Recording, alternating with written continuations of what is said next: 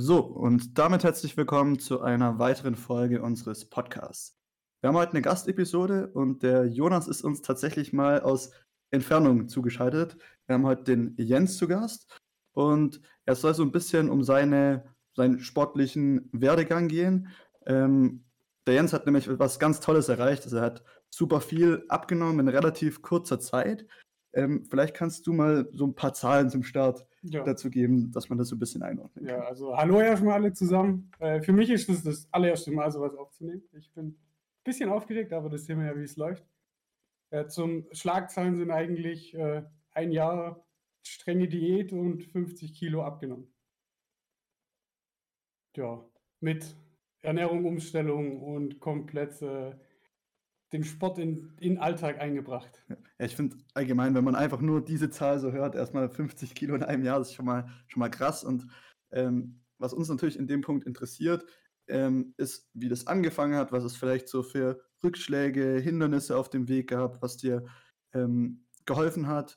Ähm, ich würde vielleicht mal relativ ähm, weit vorne anfangen. Also, ähm, ja, gab's, hast du so ein bisschen Rückblicke, wie so deine ähm, Essgewohnheiten in der Kindheit waren oder allgemein auch die, mhm. die sportlichen Aktivitäten? Also, ja gut, in der, in der Jugend, Kindheit, also meine Eltern haben schon immer sehr abwechslungsreich gekocht und da gab es schon auch immer typisch Gemüse und so, aber welcher 14-Jährige mag das? Ja.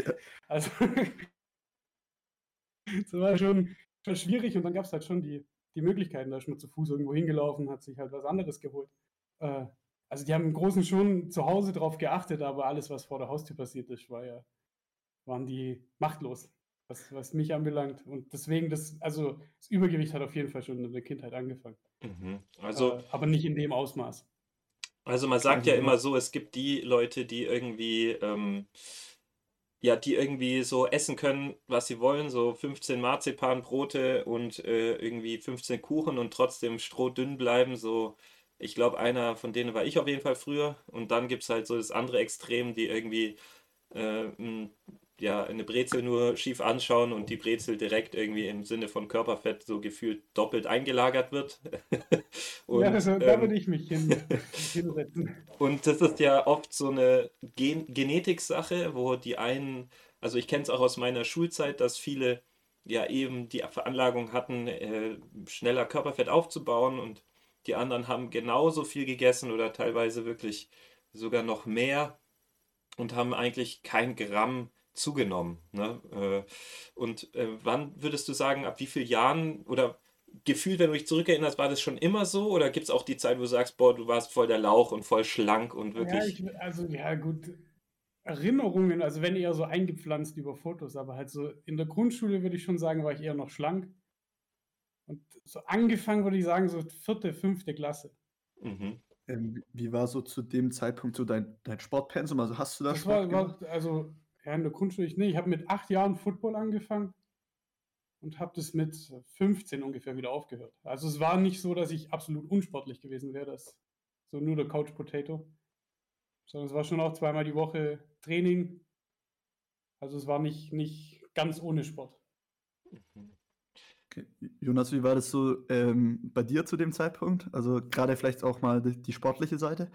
Mit 14, 15.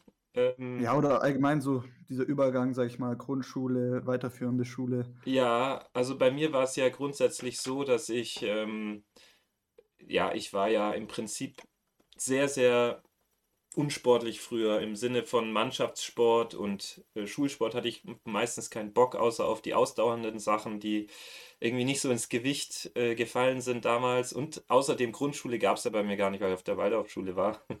also man könnte Eurythmie als Grundsportart dazu zählen, wie ihr sagen würdet, Namen tanzen. Das war wohl oder übel immer so ein bisschen mit drin. Jonas, das hat sich gerade angehört wie eine Krankheit, das Wort, was du gerade gesagt hast. Eurythmie. Ja. Ja, es ist äh, damals für mich auch eine Krankheit gewesen. Heutzutage würde ich sagen, es ist, es ist tatsächlich ganz gut fürs Gehirn, für die motorische Entwicklung und um, um Verknüpfungen zu erstellen. Bei mir damals war es eher wirklich, was soll der Scheiß? Äh, ich habe zwar keinen Bock auf irgendeine Alternative, aber darauf habe ich noch weniger Bock. Ähm ja, und im Sport war es halt dann mit Handball und Volleyball gar nicht mein Fall. Deswegen bin ich ja dann auch ins Judo gegangen, glaube ich. Wann, wie, alt, wie alt war ich da? Vielleicht 10, 11 oder so. Und da habe ich mich dann semi-wohl gefühlt, bis dann die ersten Wettkämpfe kamen, wo ich dann auch körperlich oft anhand, also aufgrund der, der Leichtigkeit meines Körpers oft doch unterlegen war im wahrsten Sinne des Wortes, weil dann, wenn man am Boden war, doch der Gegner sich, wenn er ein, sich über einen rollt, dass ich dann schwer rausgekommen bin. Da hätte ich mir oft ein bisschen mehr Masse gewünscht tatsächlich. Auch das hat mir dann so ein bisschen einen Dämpfer oft im Judo versetzt. Da war ich noch recht jung und war dann nie so voll begeistert, dass ich sage, okay, im nächsten Wettkampf haue ich voll rein. So war ich nicht. Da war ich dann eher noch zu schüchtern und habe dann bei Aikido irgendwie noch mehr Spaß gehabt, weil da ging es dann von der Philosophie darum, die Stärke, die gegen dich eingesetzt wird, wird dann umgeändert und gegen die, ähm, ja, also gegen den Gegner selbst eingesetzt. Das heißt, je stärker du angegriffen wirst, desto stärker fliegt derjenige, der dich angreift, auf den Boden oder auf den Hintern. Und die Philosophie fand ich dann halt sehr cool und habe mich da noch mehr reinsteigern können und das leben können, so als Ausgleich auch. Und ja, das war dann vielleicht so in dem Alter wie 14, 15 ungefähr. Also bei mir, ich kann es schlecht vergleichen. Könnt ihr sagen, ob das normal ist oder ob das also ich kam mir da immer eher so ein bisschen unsportlicher vor, was diese ganzen normalen Sachen an, anbelangte. Zumindest von meinem Verständnis her. Und bei dir, Amon, war es einfach nur Fußball spielen, Fußball spielen, Fußball spielen. äh, ja, also mein Sportpensum war dahingehend schon immer relativ hoch. Also ich habe früher als Kind echt viele Sportarten gemacht, nicht nur Fußball.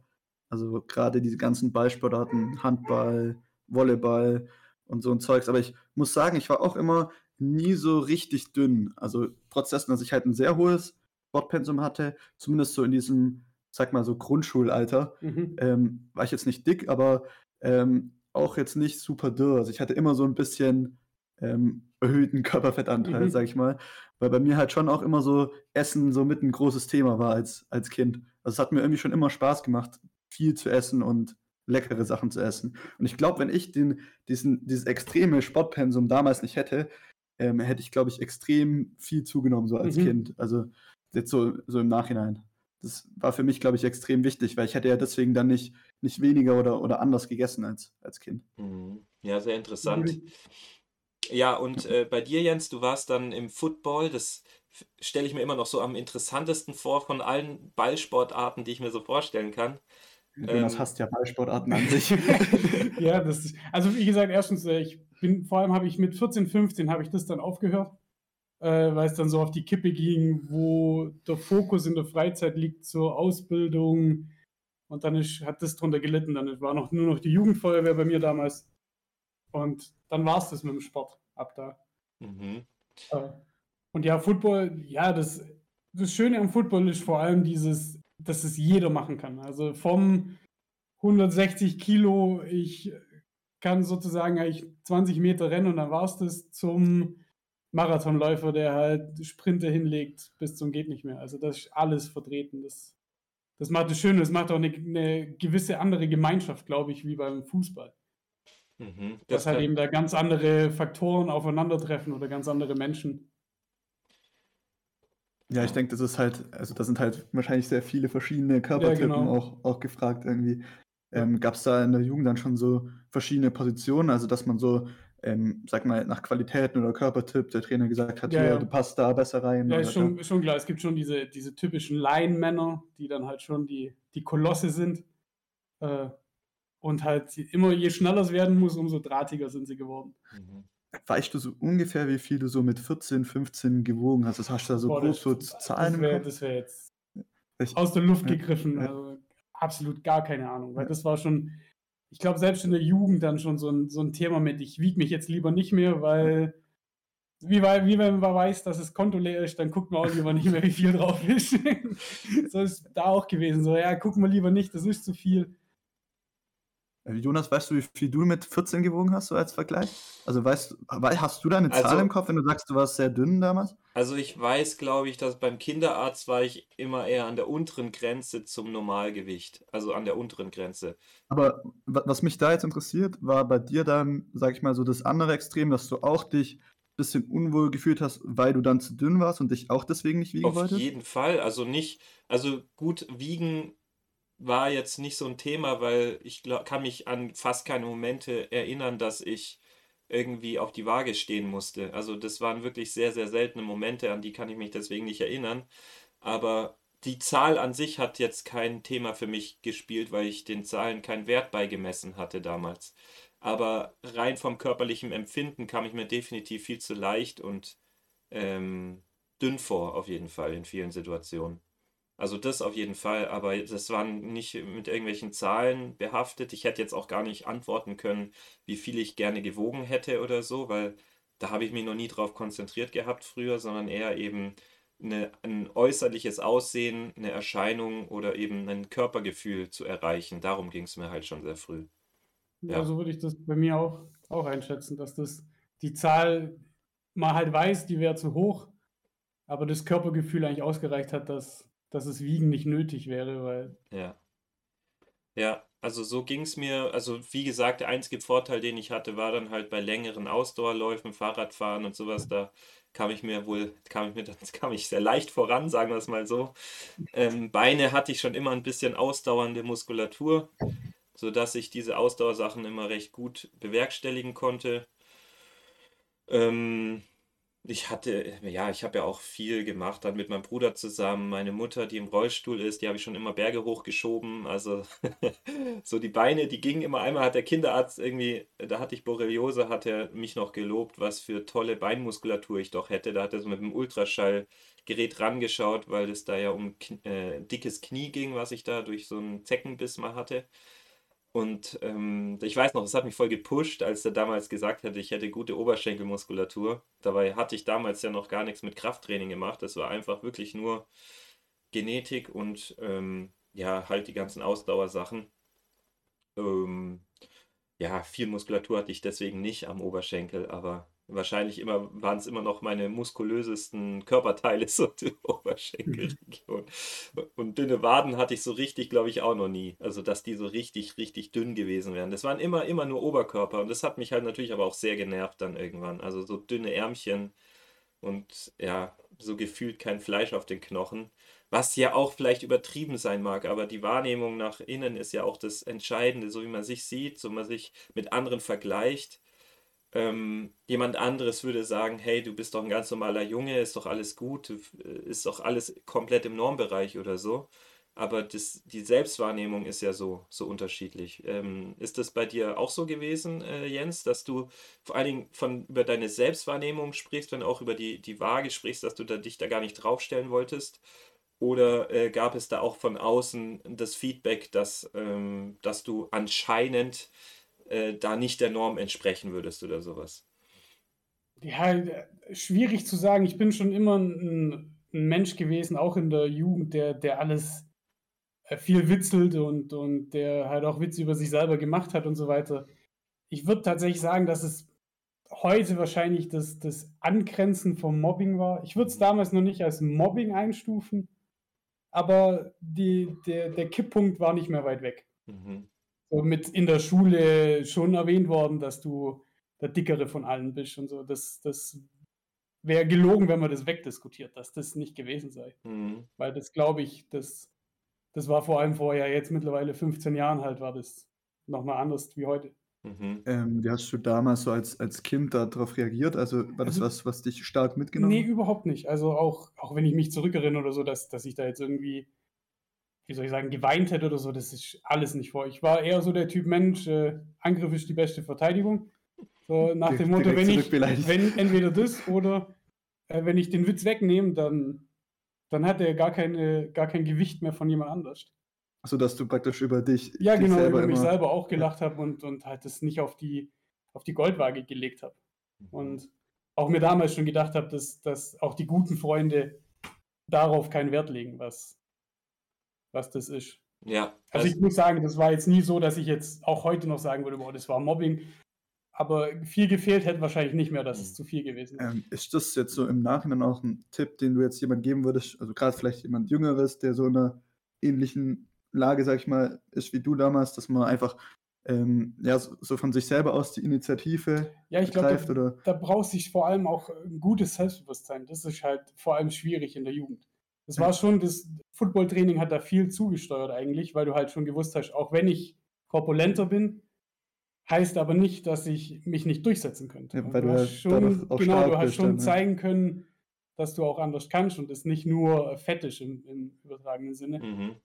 Äh, das heißt, Selbstbewusstsein ist halt schon das Wichtigste in dem Moment, dass man so auch über sich selber lachen kann. Also kann ich heute immer noch. So. Ich mache auch jetzt noch Witze von in, in die Vergangenheit von vor einem Jahr. Habt ihr da eigentlich auch Krafttraining dann schon, schon gemacht beim, beim Fußball? Nee, das, das, das war da noch nicht, nicht so interessant. Das, Mhm.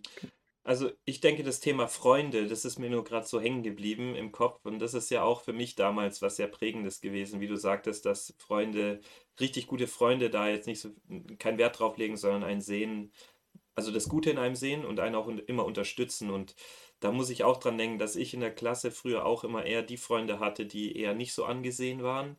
Also ähm, ja, Grüße gehen, gehen raus an Michi und Chrissy von früher. Und äh, ja, also wir waren da eine coole Clique. Vielleicht noch der, der Dominik und so hieß der damals. Und ja, das war auch wirklich so im Sportunterricht, dass, dass ich halt auf der Bank saß, noch mit den anderen, die keiner im Team haben wollte halt. Ne? Und da war ich der, äh, also halt so immer ich mit den Dicken unterwegs auch so. Und wir waren halt die, äh, die Uncoolen, aber wir hatten dann auch so einen Pakt untereinander, dass, ja, wir, wir haben uns halt immer verstanden.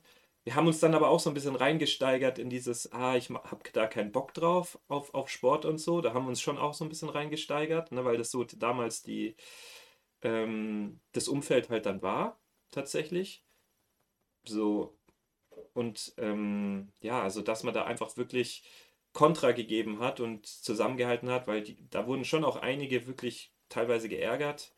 Und da haben wir dann aber zusammengehalten. Und das ist schon etwas, was einen dann stark gemacht hat. Und da erinnere ich mich immer wieder zurück, dass, wie man sich auch ändern kann dann, dass alle von denen sich extrem krass jetzt auch entwickelt haben in der heutigen Zeit. Und das ist halt, finde ich dann das Heftige. Hattest du da auch Freunde, sage ich mal, Jens, die, ähm, die dann eher, sag ich mal, von einem früheren Gesichtspunkt her nicht so angesagt waren, dann auch? Oder? Ja, die hat, die hat ja jede in der Klasse. Also die, die würde ich sagen, die gibt es auch heute immer noch, dass es halt eher so diese kleinen Grüppchen sind und der eine ist halt beliebt bei allen und der andere ist halt, der hat halt nur seine drei Freunde und Ende vom Tag ist ja so gesehen auch egal, aber bei mir in der Klasse muss ich tatsächlich sagen, war das nie so, so ein krasses Thema jetzt. Also, dass das so mal ganz klar ausgegrenzt worden ist oder so, das, das gab es echt nicht. Auch nicht ich, ich war nicht immer der Letzte, den man beim Sport gewählt hat, sondern hat man dann schon auch zu den Ersten gezählt, weil das ist ja der Brocken vom Football, der verletzt erstmal den Dürren und dann haben die einen schnellen weniger. Und das, also das hat alles super funktioniert und das war auch nie, dass man da wirklich aus hat. Trotzdem der Zusammenhalt war da schon da. Also Ja, würdest du so im Nachhinein sagen, dass Football dir da echt viel geholfen Ja, hat? ja, Also ja. Selbstvertrauen und so Ja. dein Standing so in Ja, der genau, ja, Schulklasse, dass, dass, dass man halt so ein Brocken war und halt auch sich zur Wehr setzen konnte. Das hat schon Ja. viel ausgemacht. Und bei dir, Amon, du warst immer der, den jeder im, im, äh, in der Fußballmannschaft halt haben wollte, oder gab es da auch mal Aus, äh, Ausnahmesituationen, wo du nicht Also zu beim- gebrauchen warst?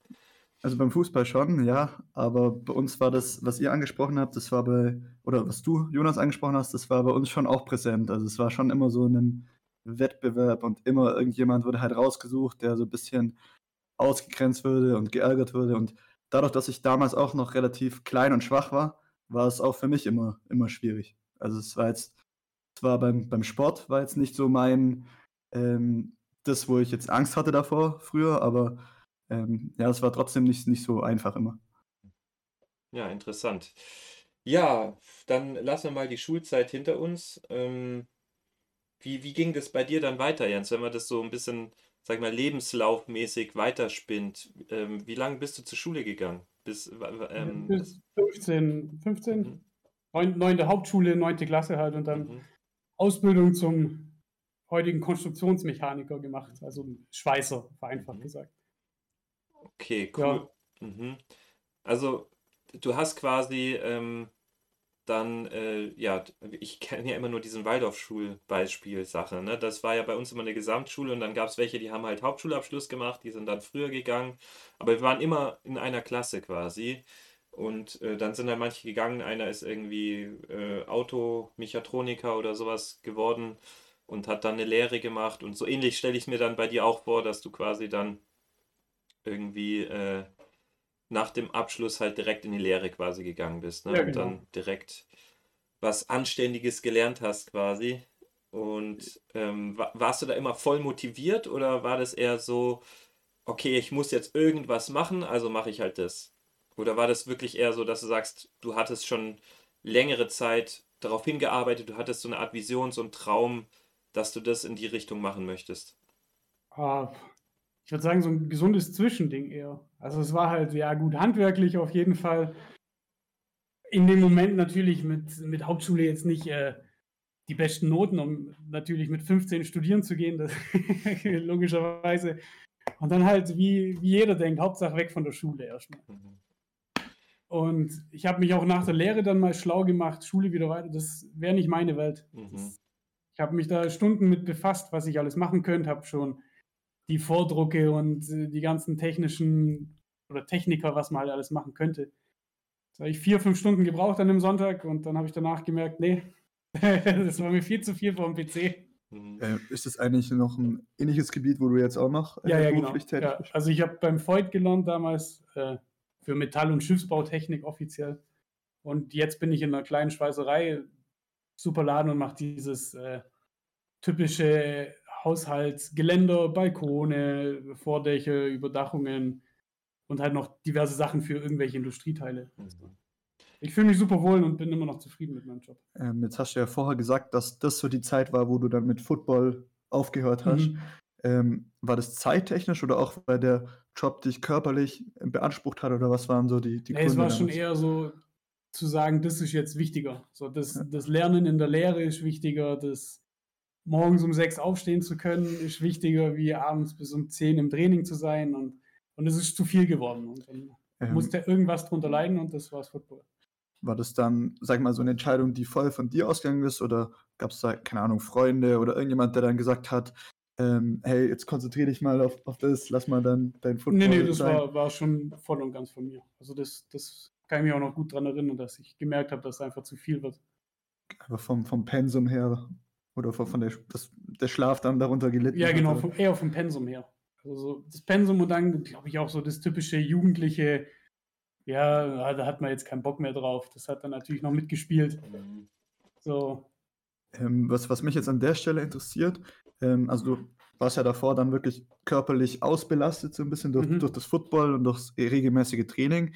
Ähm, wie hat sich das dann danach ausgewirkt? Weil du, du wusstest in dem Moment, wie, wie es ist, ähm, körperlich belastet zu sein und ähm, ja, wie, wie war so die Zeit danach? Also hat dir etwas gefehlt oder wie würdest du das beschreiben?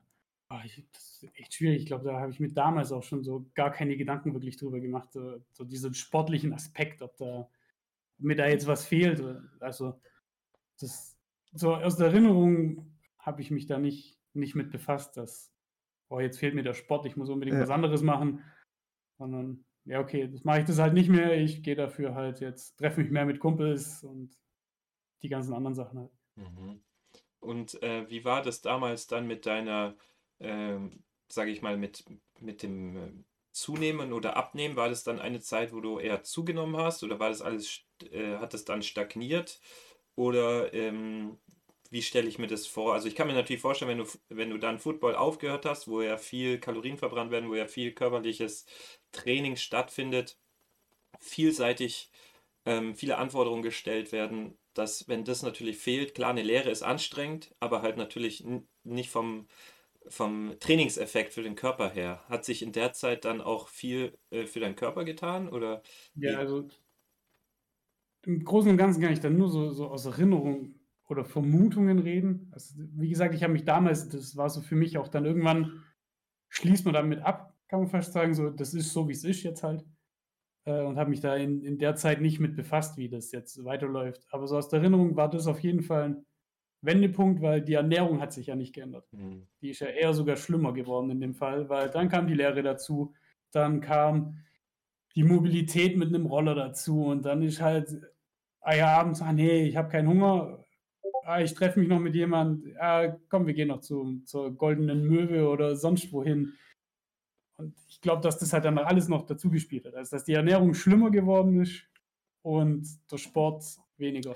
Ähm, was mich jetzt an dem Punkt interessiert, um es mal so ein bisschen konkreter in dieses Mhm. Ernährungsthema reinzugehen, kannst du mal grob einfach mit so ein paar Stichpunkten beschreiben, wie deine Ernährung ausgesehen hat? Weil du hast jetzt gesagt, die wurde schlecht oder was war, oder wie definierst du da schlecht? Ja, gut.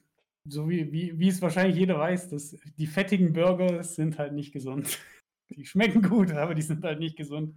So, und aus heutiger Sicht, ja, eben das, ja, Mama, ich habe keinen Hunger, ich, nee, ich möchte nichts essen, weil man wusste, man geht nachher eh noch raus, hockt sich auf seinen Roller und dann geht man zu McDonalds oder wohin auch immer und ist da halt zu viel und dann am besten kommt man zwei Stunden später heim und hat ja schon wieder Hunger, weil es hat ja gar nicht wirklich gesättigt. Also war dann viel so ähm, auch Essen draußen, also viel Fastfood und sowas, Ja, ja. also weniger, ähm, sag ich mal, so das Typische, was Das man kennt. typische aus dem Ausgewogene gab es da sozusagen nicht mehr. Das, Also würde ich sagen, es war eher, sag ich mal, die, die Auswahl der, der Spots oder der Lebensmittel, ja, sag ich mal, als die gesamte Menge. das ja, klar, ja, ja. Ähm, würdest du sagen, dass du trotzdem jemand bist, der große Mengen auch von, von Natur aus essen kann? Oh, Oder ja. Immer noch. kann, ja. kannst du da mal so, so ein Beispiel geben, was so für dich so normal ist oder was dich so sättigt? An? Ja, das Ja. ist jetzt echt schwierig, weil ich meinen Körper im letzten Jahr schon drauf getrimmt habe, was ihm reichen muss. Äh, Aber gerade wenn so Weihnachtsfeiern sind oder sonstige, da, also ich würde sagen, da können auch gut mal zwei oder drei von essen. Ja, ich, ich finde es find es cool, dass du das sagst, weil ich glaube, ich, das ist bei mir von Natur aus auch so. Deswegen sage ich, ich brauche dieses extreme Sportpensum, also fast schon dieses tägliche. Mhm. Und jetzt habe ich natürlich ein, ein anderes Wissen als damals und kann das von der Auswahl halt auch so steuern, dass ich langfristig halt jetzt nicht im, im Überschuss bin. Ja. Aber das war bei mir damals als Kind auch schon so. Also ich habe immer mein Essen aufgegessen und dann noch das, das Essen von allen, die halt am Tisch gesessen sind. Egal wie viele halt da waren. Das war immer so. Und wenn dann halt irgendwie so eine Fußballfeier war oder so, dann war es halt so, am Ende haben alle irgendwie ihr Essen rübergeschoben und ich Ja. habe das gegessen. Da, ich glaube, damals war das dann gar nicht so, weil halt eben das ganze Mannschaftssachen und so, das, das war ja dann gar nicht mehr aktuell. Äh, und zu Hause war es, jeder hat es eigentlich immer gepasst, wenn es Essen gab, aber halt eben, wenn es halt was, die, die, die guten Sachen sind halt mal, also die richtig guten sind halt meistens auch ungesund. Äh, so ein Schnitzel ist halt einfach was Tolles, das kann man nicht, Da kann man halt auch mal. ja, da kann man halt auch mal essen. drei essen. Ja. Das macht nichts. Also ich kann da auch immer noch, ich bin immer wieder erstaunt, wie viel immer noch geht. Wie viel ich noch essen kann, wenn ich will. Und ich habe auch äh, lang gebraucht, dieses eindeutige Sättigungsgefühl wahrzunehmen. Also ich kann auch essen, essen, essen und wirklich schlecht wird mir nicht. Also das so gefühlt könnte ich dann immer noch essen. Also, Ich bin satt ich, und das ist Oberkante. Aber dieses Übelkeit, wo mir voll viele immer sagen, oh ja, da, da wird mir wirklich, wirklich schlecht, das kenne ich nicht.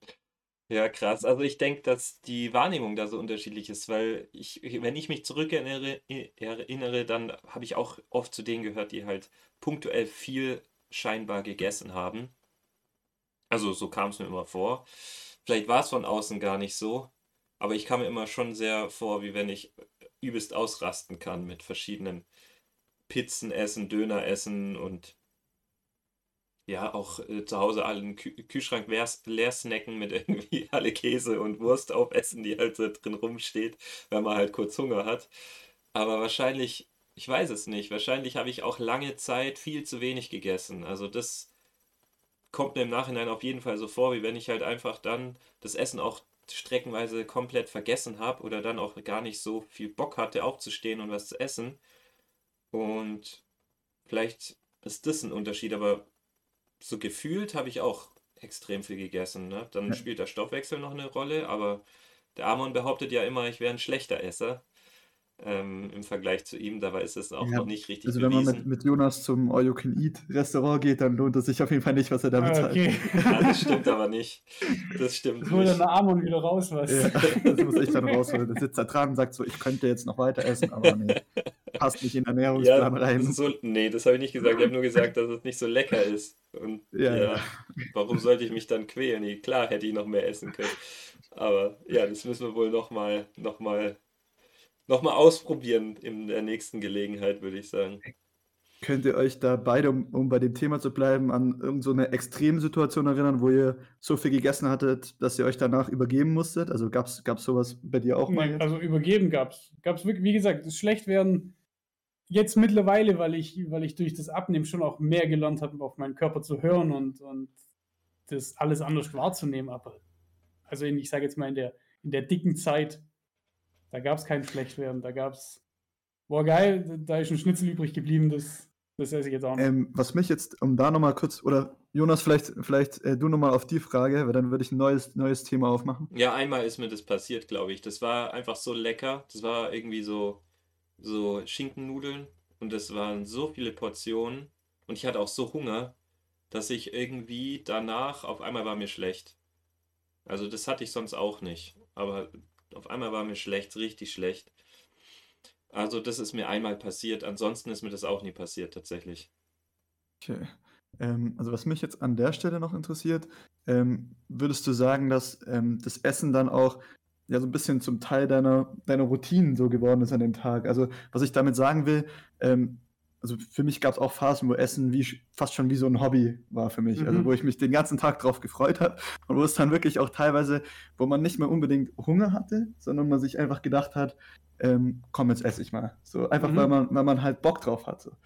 Ähm, ja, kannst, kannst du Ja, das ist bei mir, tatsächlich habe ich das neulich mit meiner Frau auch geredet, dass, dass das ein, ein großes Thema bei mir war, dass, ah, jetzt ist Sex, jetzt ist Abendeszeit. Sollte ich eigentlich Hunger haben. Es ist egal, ob da gerade wirklich Hunger da ist oder nicht. So, jetzt ist Sex, jetzt ist Abendeszeit. Und dann halt, dann halt gleich wieder viel zu schlimm. Dann, ja, okay, ja, machen wir uns jetzt nicht, weiß nicht, eine Gemüsepfanne mit Reis oder und Hühnchen, was ich jetzt heute machen würde, sondern, ah, okay, wir haben noch Spaghetti Bolognese. Ja, okay, die mache ich mir. Ah, ich, ich überback sie mir noch besser mit Käse. So, das, ja, bloß auch noch gut schmeckt. Und, ja. das, und dann halt wieder eine normale Portion gegessen, obwohl ich an dem Tag wahrscheinlich halt einfach vom Hunger her gar nichts mehr essen brauche. Also das, das kenne ich auf jeden Fall. Dieses, ja, und, und auch einfach, ah, ja, lass uns was essen gehen. So, so aus dem Nichts, einfach so nur, weil es geil schmeckt. Als einfach Freizeitbeschäftigung. Ja, weil es gut schmeckt. Mhm.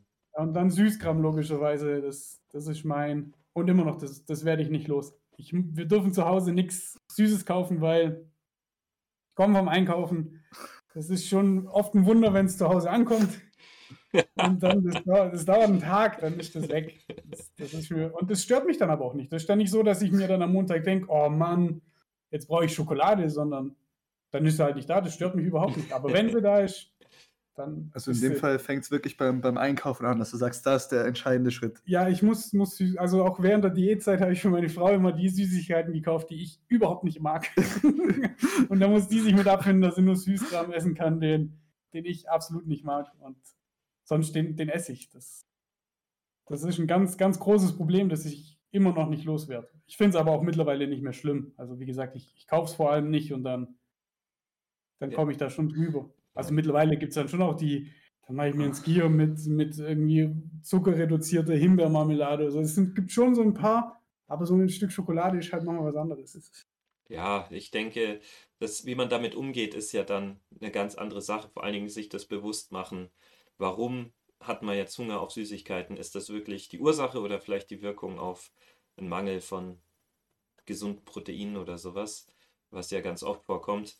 Ähm, wie kam es dann zu diesem, zu diesem Wendepunkt, wo du gesagt hast, jetzt muss ich was verändern? Du, der Ausgangspunkt war ja, du machst eine Lehre, du hast keinen Football mehr, hast sonst wenig Training oder gar nichts und bist halt ja einfach so, wie du gesagt hast, so vorher, so weiter wie vorher.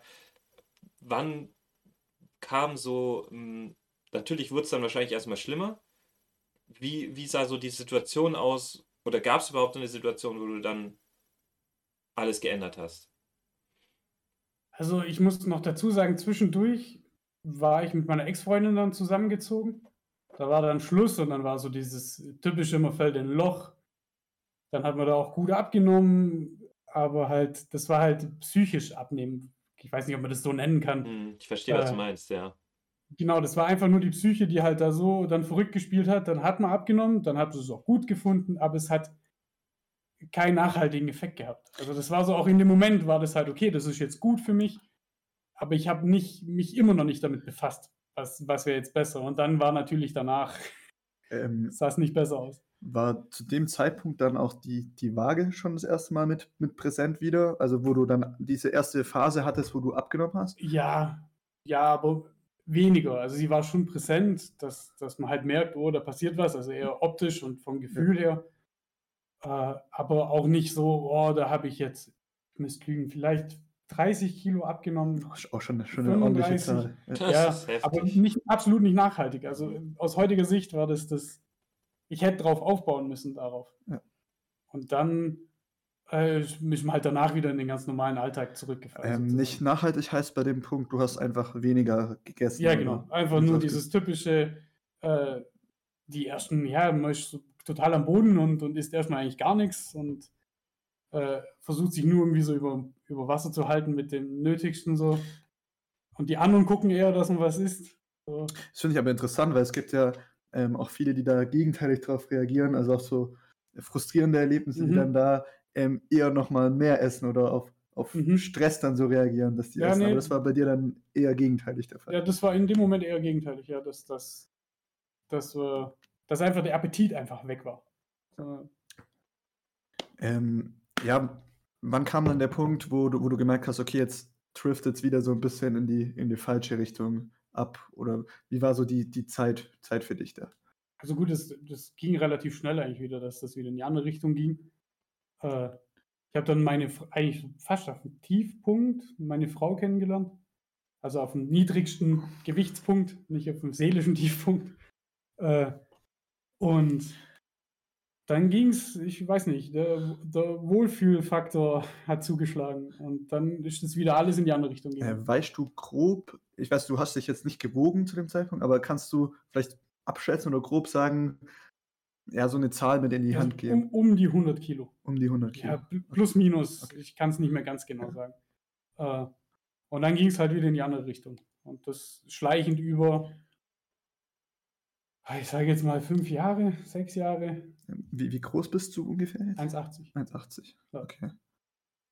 Äh, ja, und dann kam die, die Verlobung mit meiner Frau und dann ein halbes Jahr vor der Hochzeit habe ich mir gesagt, nee, ich möchte nicht in 30 Jahren mir die Bilder von der Hochzeit angucken und mich nicht zufrieden fühlen. Ähm, das ist jetzt wie lange her, jetzt von, von heute ausgehend? Ja, ziemlich genau eineinhalb Jahre. Eineinhalb, okay, das ist Heftig. krass, halt, wie, wie, also was da eigentlich für ein kurzer Zeitraum dazwischen liegt, Mhm. wenn man jetzt so ähm, zurückschaut. Ja, also ich habe jetzt war letztes Jahr.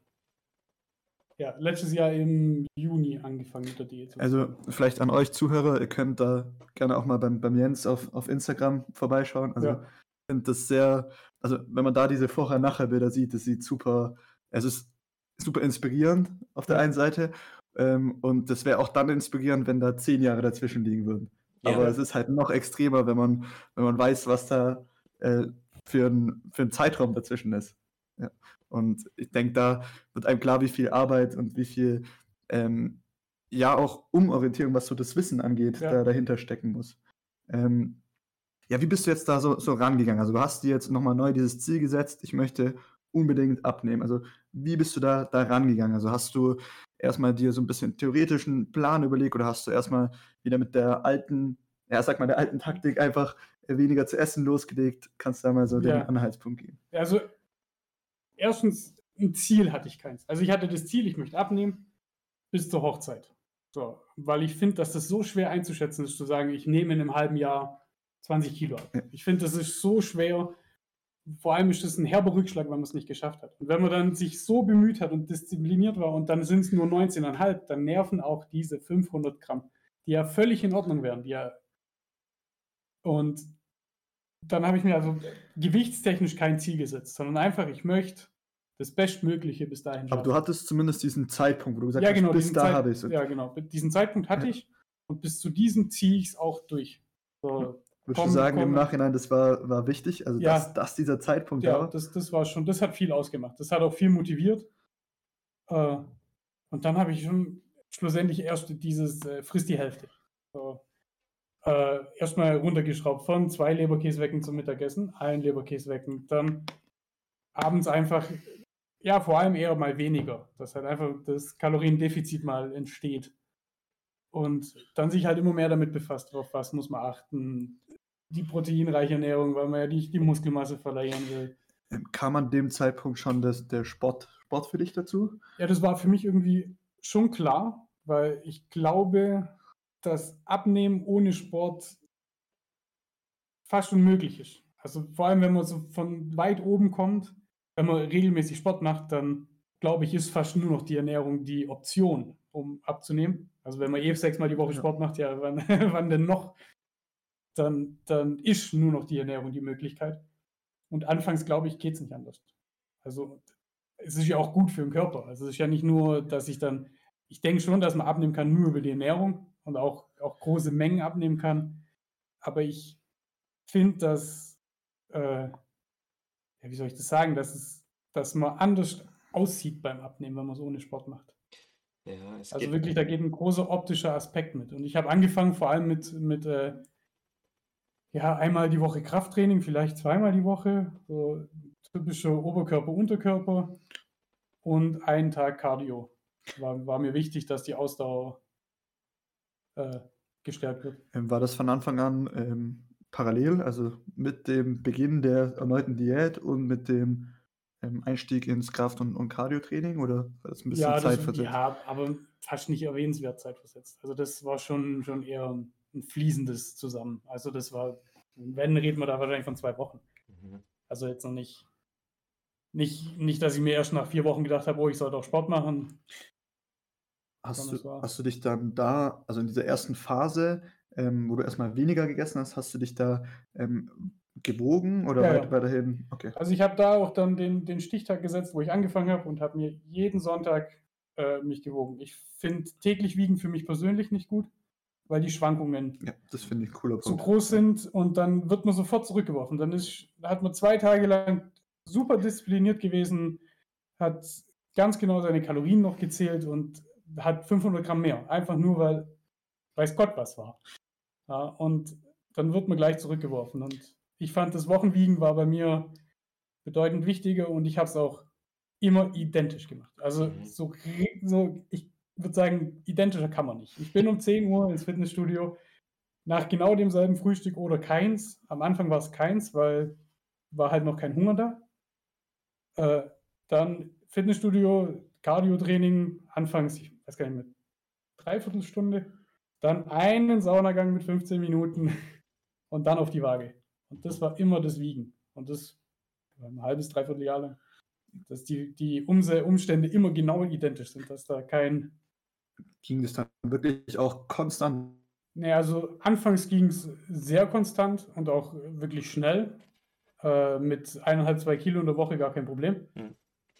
Äh, aber weil ich halt eben Laienwissen technisch, also jetzt, ich bin wie gesagt kein Ernährungsberater, äh, dass halt eben der Puffer, der im Körper war, so groß war, dass, dass das egal war. So, ja, dann bist du halt so weit im Defizit, stört mich nicht, nehme ich halt von mir. Und dann kam schon irgendwann der Punkt, wo das gekippt ist, wo halt der, der Körper das eben nicht mehr als Puffer hat. Und dann habe ich gemerkt, oh, jetzt geht es langsamer. Dann habe ich mir noch keinen Kopf gemacht. Und dann ist schon noch mal zwei, drei Wochen gar nichts passiert oder sogar in die andere Richtung. Ähm, vielleicht da noch mal ganz kurz, was war dein, dein Startgewicht? Äh, ganz genau waren es 137,5. 137, okay. Ähm, ja, also um, um da nochmal drauf einzugehen, ähm, also da kann man natürlich ein deutlich aggressiveres Defizit fahren, ja, genau. als wenn jetzt die, der Körperfettanteil nicht auf, auf dem Niveau ist. Ähm, dementsprechend, ja, es ist schlichtweg so. Also man, natürlich wäre es trotzdem gut, wenn man das so ein bisschen ähm, von Anfang an schon mit den Proteinen und so angegangen wäre, aber der Körper verkraftet einfach ein viel radikaleres Defizit. Also es muss dann nicht so was Vorsichtiges sein wie 200 Kalorien oder mhm. 400 Kalorien im ja. Defizit. Wie gesagt, am Anfang war auch noch kein Kalorienzählen. Da war das mehr bewusst, mir, mir das Essen bewusst machen und mir Portionen zurecht machen. Also das war für mich ein Riesenproblem, so wenn auf dem Tisch noch was steht, das erstmal leer. Mhm. Ja, da ist noch, das, da ist noch eine, eine perfekte Portion, die könnten wir auch gut morgen Mittag essen. Nee, die essen wir jetzt. Die hätten wir gar nicht mehr gebraucht, die haben wir mitgegessen. Und dann habe ich angefangen, eben mir meine Portion separat zu machen und mir bewusst zu machen, das ist was, das reicht den Menschen. Und das war was, was, was ich wieder verinnerlichen musste. Gab es da so auch irgendwelche speziellen Tricks, Kniffe, die du ähm, im Nachhinein angehst, ähm, wo du zum Beispiel sagst, weiß nicht, du hast kleinere Teller genommen oder. Ja, die, die hatten wir schon auch alle gelesen. Eine kleinere Teller, halben Liter Wasser vorher. Ich glaube, die funktionieren. Ich habe auch schon eher, ich habe nicht den größten Teller genommen, den ich gefunden habe, aber kein, kein großes Gewicht darauf gelegt. Aber ich glaube, das funktioniert. Ich glaube, man kann den Körper auch bewusst so veräppeln, dass, dass er das nicht. Also, was ich zum Beispiel mal öfters gehört habe, ist, dass man halt zum Beispiel mit kleineren Löffeln isst, einfach um so. Ja, gut, aber das. Sättigungsgefühl so. Ja, genau. Ich, das kann ich mir auch vorstellen, weil halt ein kleiner Löffel heißt, ich brauche ja viel, viel länger, um diese eine Portion zu essen. Ja. Sprich, das Sättigungsgefühl kommt ja sozusagen viel, viel schneller. Ja, und vielleicht auch dieses Befriedigungsgefühl, ja, genau. weil du ja länger, länger isst dann. Ja. Also das sind schon Themen, wo ich mir gut vorstellen kann, dass die funktionieren, aber ich bin ein Mensch, der, der, was mir das auch gezeigt hat, einen eisernen Willen hat und die Disziplin da dann halt, ja gut, dann, und selbst wenn ich danach noch Hunger hatte, dann war das anfangs ja, dann ja. hast du jetzt halt Hunger. Ja, würdest du sagen, dass du ähm, ja von Natur aus einfach so eine Disziplin und so einen Willen hast oder ähm, ja, das weiß ich nicht, durchs Football oder durch irgendwas mit auf den Weg bekommen hast? Nee, ich würde sagen, das hat sich halt so übers Leben entwickelt. Das, das, also ich kann jetzt kein einschneidendes Erlebnis, wo ich sage, boah, das hat mich so geprägt, dass ich die Disziplin aufgebaut habe. Ich bin ein ehrgeiziger Mensch, der, der, wenn er sich was, ein Sturkopf, das trifft es wahrscheinlich noch besser. wenn er sich was in den Kopf setzt, dann wird es durchgezogen. Und das war jetzt auch nicht so, dass ich da sechs Monate lang durchgehalten habe. Wer, wer sagt, er macht sechs Monate Diät und hat keinen Rückschlag, der ist wahrscheinlich Hochleistungssportler oder lügt. Mhm. Also das wird ich jetzt auch, also meine Perspektive von außen ist, glaube ich, dass das so super wichtig ist. Also dass man, also wie reagiere ich auf Rückschläge im ja, Moment? Genau. Was passiert, wenn ich doch mal die Schokoladentafel esse ja. oder so? Also sage ich dann, hey, ist jetzt alles vorbei oder komme ich das am nächsten ist, Tag wieder in die Routine rein? Genau, das ist, glaube ich, der, der größte Punkt. Dieses, das passiert und das soll auch egal sein. So, also bei mir war von Anfang an die Regel, über die ganze Diät, wenn ich irgendwo zum Essen eingeladen bin oder mal zum Essen geht, weil Geburtstag oder sonst irgendwas, dann existiert das nicht. Dann existiert das bewusste Essen, aber nicht, ich gehe da jetzt hin und sage so, oh, da gibt es Schnitzel, ja, und Pommes und noch Reis, dann esse ich den trockenen Reis, weil der ist am kalorienärmsten. Also Sondern nein, dann gibt es das, was es gibt und das esse ich. Und dann esse ich das auch bewusst und sage halt, ich esse nicht vier Schnitzel, sondern ich esse zwei. Das finde ich in, in dem cool, Moment cool, dass du dich da nicht sozial einschränkst. Mhm. Also, dass du jetzt nicht mit der eigenen Tupperdose oder so mhm. da gekommen bist. Ähm, Jonas, hast du zu dem Punkt auch was? Weil ich meine, das haben wir ja schon vielleicht in dem Tracking-Podcast auch so ein bisschen angerissen, diese soziale Verträglichkeit mit den Zielen, egal ob das Ziel jetzt abnehmen ist, aufbauen oder man irgendwelche spezifischen Fitnessziele hat. Ja, das ähm, ist halt, das ist halt wieder so ein ganz cooles Thema, weil ich sehe es halt so, das ist halt wie so ein Berg zu besteigen. Ne? Also was du da erzählst, die Reise, die du da gemacht hast, auch vor allen Dingen die, erstmal diese Erkenntnis, du möchtest auf dem Hochzeitsfotos anders aussehen, dafür reißt du dir den Arsch auf und veränderst was in deinen Routinen, an deinem Mindset, an deinen Handlungen und hältst vor allen Dingen durch, was glaube ich das Allerschwierigste ist, halt bei Sachen bei Tagen, die nicht gut laufen, dann am nächsten Tag direkt wieder anzugreifen, direkt dran zu bleiben und da genauso eisern weiterzumachen, was glaube ich für die meisten das Allerschwierigste ist. Ähm, das sehe ich wie so ein Berg an, den man langsam hochgeht oder den du halt hochgegangen bist. Und bei mir war es halt, oder bei jedem anderen, bei jedem Menschen ist es vielleicht der gleiche Berg, aber man geht vielleicht von der anderen Seite hoch. Ne? Man hat verschiedene Wege, den Berg hochzugehen. Man muss nicht diesen einen Pass hochgehen, vom Süden, man kann auch vom Norden einen anderen Pass, der hat vielleicht andere Gefahren, andere, andere ähm, Herausforderungen und man geht dann vielleicht auch einen anderen inneren Struggle irgendwie durch. Ne? Also bei mir war es halt, wie gesagt, der Berg oben, das Ziel war halt irgendwie Muskeln aufzubauen und, und da hat für mich das halt sehr gut funktioniert innerlich mich darauf einzustimmen, so ich hau jetzt richtig, ich hau jetzt richtig auf den Putz und ich zeige auch nach außen, dass ich komplett anders und ein kompletter Freak bin. So ein bisschen, ich nehme bewusst die Tupperschüssel mit, weil ich es weil ich's den allen zeigen will, weil ich es mir selber zeigen will und um, um mir selber zu beweisen, dass es auch kein, kein, kein Aussetzen oder kein, kein Zögern oder okay, jetzt mache ich das nicht gibt, sondern weil ich jetzt das nach außen bringe, muss ich es auch leben, so nach dem Motto. Das war so teilweise beim, beim Weg zu, zu, zum Muskelaufbau so mein, mein Passweg, so den Berg hoch, sage ich mal, ne? wo es auch Rückschläge gab. Ähm, weil klar, das Runterdefinieren hat mir noch nie schwer gefallen, weil das mein Körper viel lieber macht und viel verträglicher für meine Verdauung ist, als jetzt das krasse Aufbauen, was immer schon für mich eher schon eine Qual war, muss ich sagen, so mich mal auf 90 Kilo hochzuquälen. Ja, das, das sage ich auch mit sehr vielen, wo ich drüber rede, dass ich aus meiner Perspektive würde ich immer behaupten, dass es bewusst zunehmend schwerer ist, wie es bewusste Abnehmen. Also vor allem, wenn, wenn man aus irgendeinem Extrem kommt. Ich glaube, wenn man so der, der Durchschnitt ist, der typische, ich bin 1,80, 85 Kilo, ich will 2 Kilo abnehmen, ist das da genauso schwer, wie es zunehmen. Aber gerade so, wenn du aus der ganz, ganz dünnen Branche kommst, glaube ich, ist es schwerer aufzubauen, wie für mich von so weit oben abzubauen. Weil für mich ist ja einfach im, im Sinne weniger essen. Mhm. Aber wenn der Magen halt voll ist, ist er voll. Da kann man noch so viel oben reindrücken. Ja, halt Ende das, das hat mein Bruder hat mich heute, heute daran erinnert, dass, weil wir ja hier auch Marzipan äh, äh, Teller hatten und meine Mutter, die ist da immer noch so oldschool und hat jedem so einen Weihnachtsteller so hingerichtet mit, mit allerlei äh, Kalorien drauf. Ähm, und äh, ja, ich hatte da wirklich eine Zeit, da habe ich dann gefrühstückt, alles in mich reingeschaukelt mit Haferflocken und Eiweißpulver und Milch und Avocado und, und Broten und äh, Olivenöl und Eiern und habe dann noch, obwohl ich so satt war, irgendwie immer in der Routine drin gehabt, dass ich noch so ein, so ein halbes Marzipanbrot dann danach noch esse, um die Kalorien reinzukriegen. Und es war auch so die Zeit, wo ich halt wirklich, glaube ich, habe ich mitgezählt, so an die zwei Wochen am Stück kein einziges Mal, egal ob Tag oder Nacht, Hungergefühl verspürt habe und trotzdem ständig weiter gegessen habe.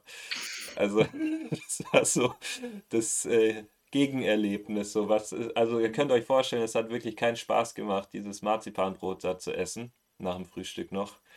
Aber meiner Meinung, das würde ich jetzt heute auch anders machen, aber das war halt so meine erste Massephase. Und die habe ich halt sehr ernst genommen. Und ähm, ja, also das war schon, also war schon grenzwertig noch mit dem Marzipanrot, aber es musste halt ja, sein. ich glaube halt vor allem auch die, die Aufbauphase clean zu machen. Das ist ja, wenn man da 10, 15 Kilo zunehmen will, das mit noch der gesunden Variante, das ist ja fast unmöglich. Ja. Das ist ja. Aber ich, ich, ich finde, in dem Zusammenhang ist auch ähnlich, wie du es von der anderen Richtung beschreibst, mhm. also dass du deinen Magen dahingehend trainiert hast, dass du halt, dass er weniger Mengen braucht. Ja. Ich glaube, so ist es ein bisschen auch bei der Zunehmend-Thematik, wenn man sich halt Tag für Tag, so wie der Jonas jetzt, sich zwingt, immer mehr zu essen, irgendwann gewöhnt, gewöhnt man sich auch ein bisschen an die Mengen. Ja. Und dann ist wiederum schwieriger, wieder das, das umzukehren, ja. wenn man dann wieder, wieder runtercutten will. Mhm.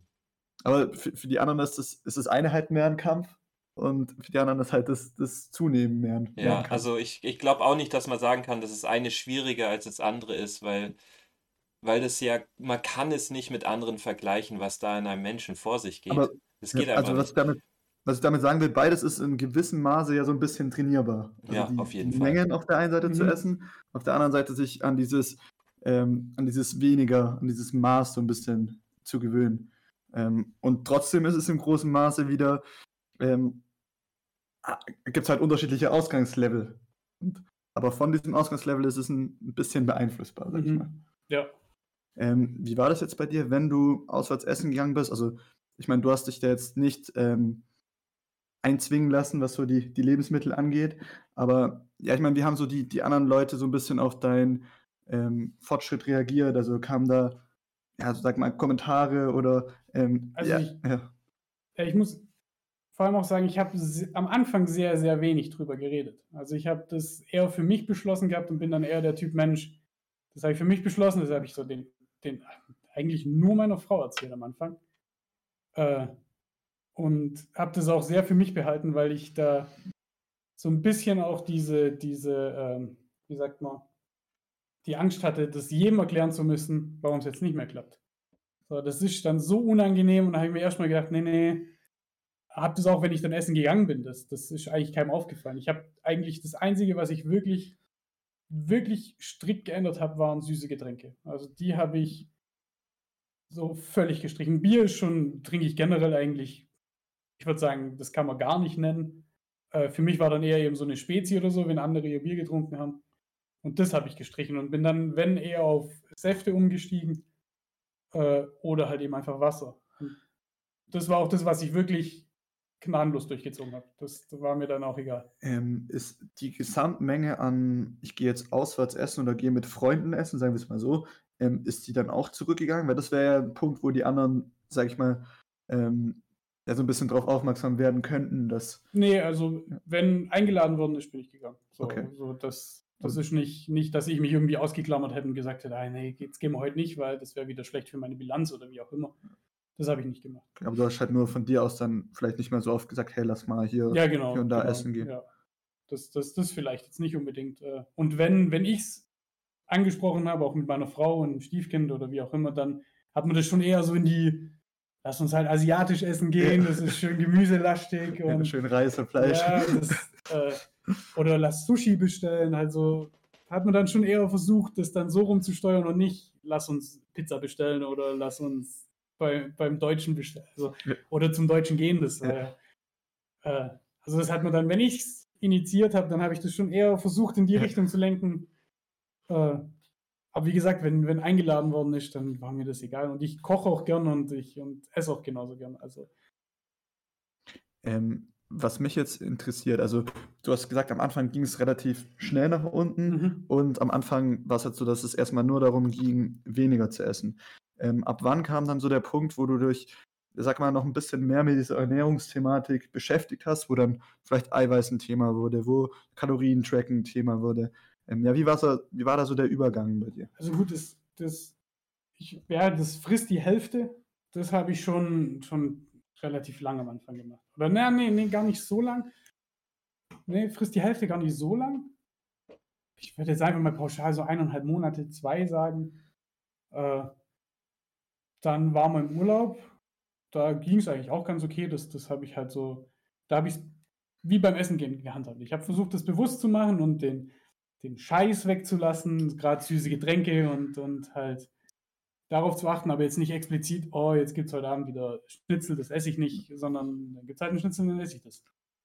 Äh, ich habe vor allem dann angefangen, die, die verarbeiteten Lebensmittel rauszustreichen. Also dieses Leoner, Leberkäse, das kam alles weg. Also ich habe anfangs Tracking und Eiweiß, also das Tracking generell nicht, nicht wirklich gemacht, sondern dann halt erstmal das Bewusstsein geschafft, okay, was sind denn eiweißreiche Lebensmittel? Also gerade die Hähnchenbrustaufschnitte, die luftgetrocknete Schinkensachen, äh, Käse.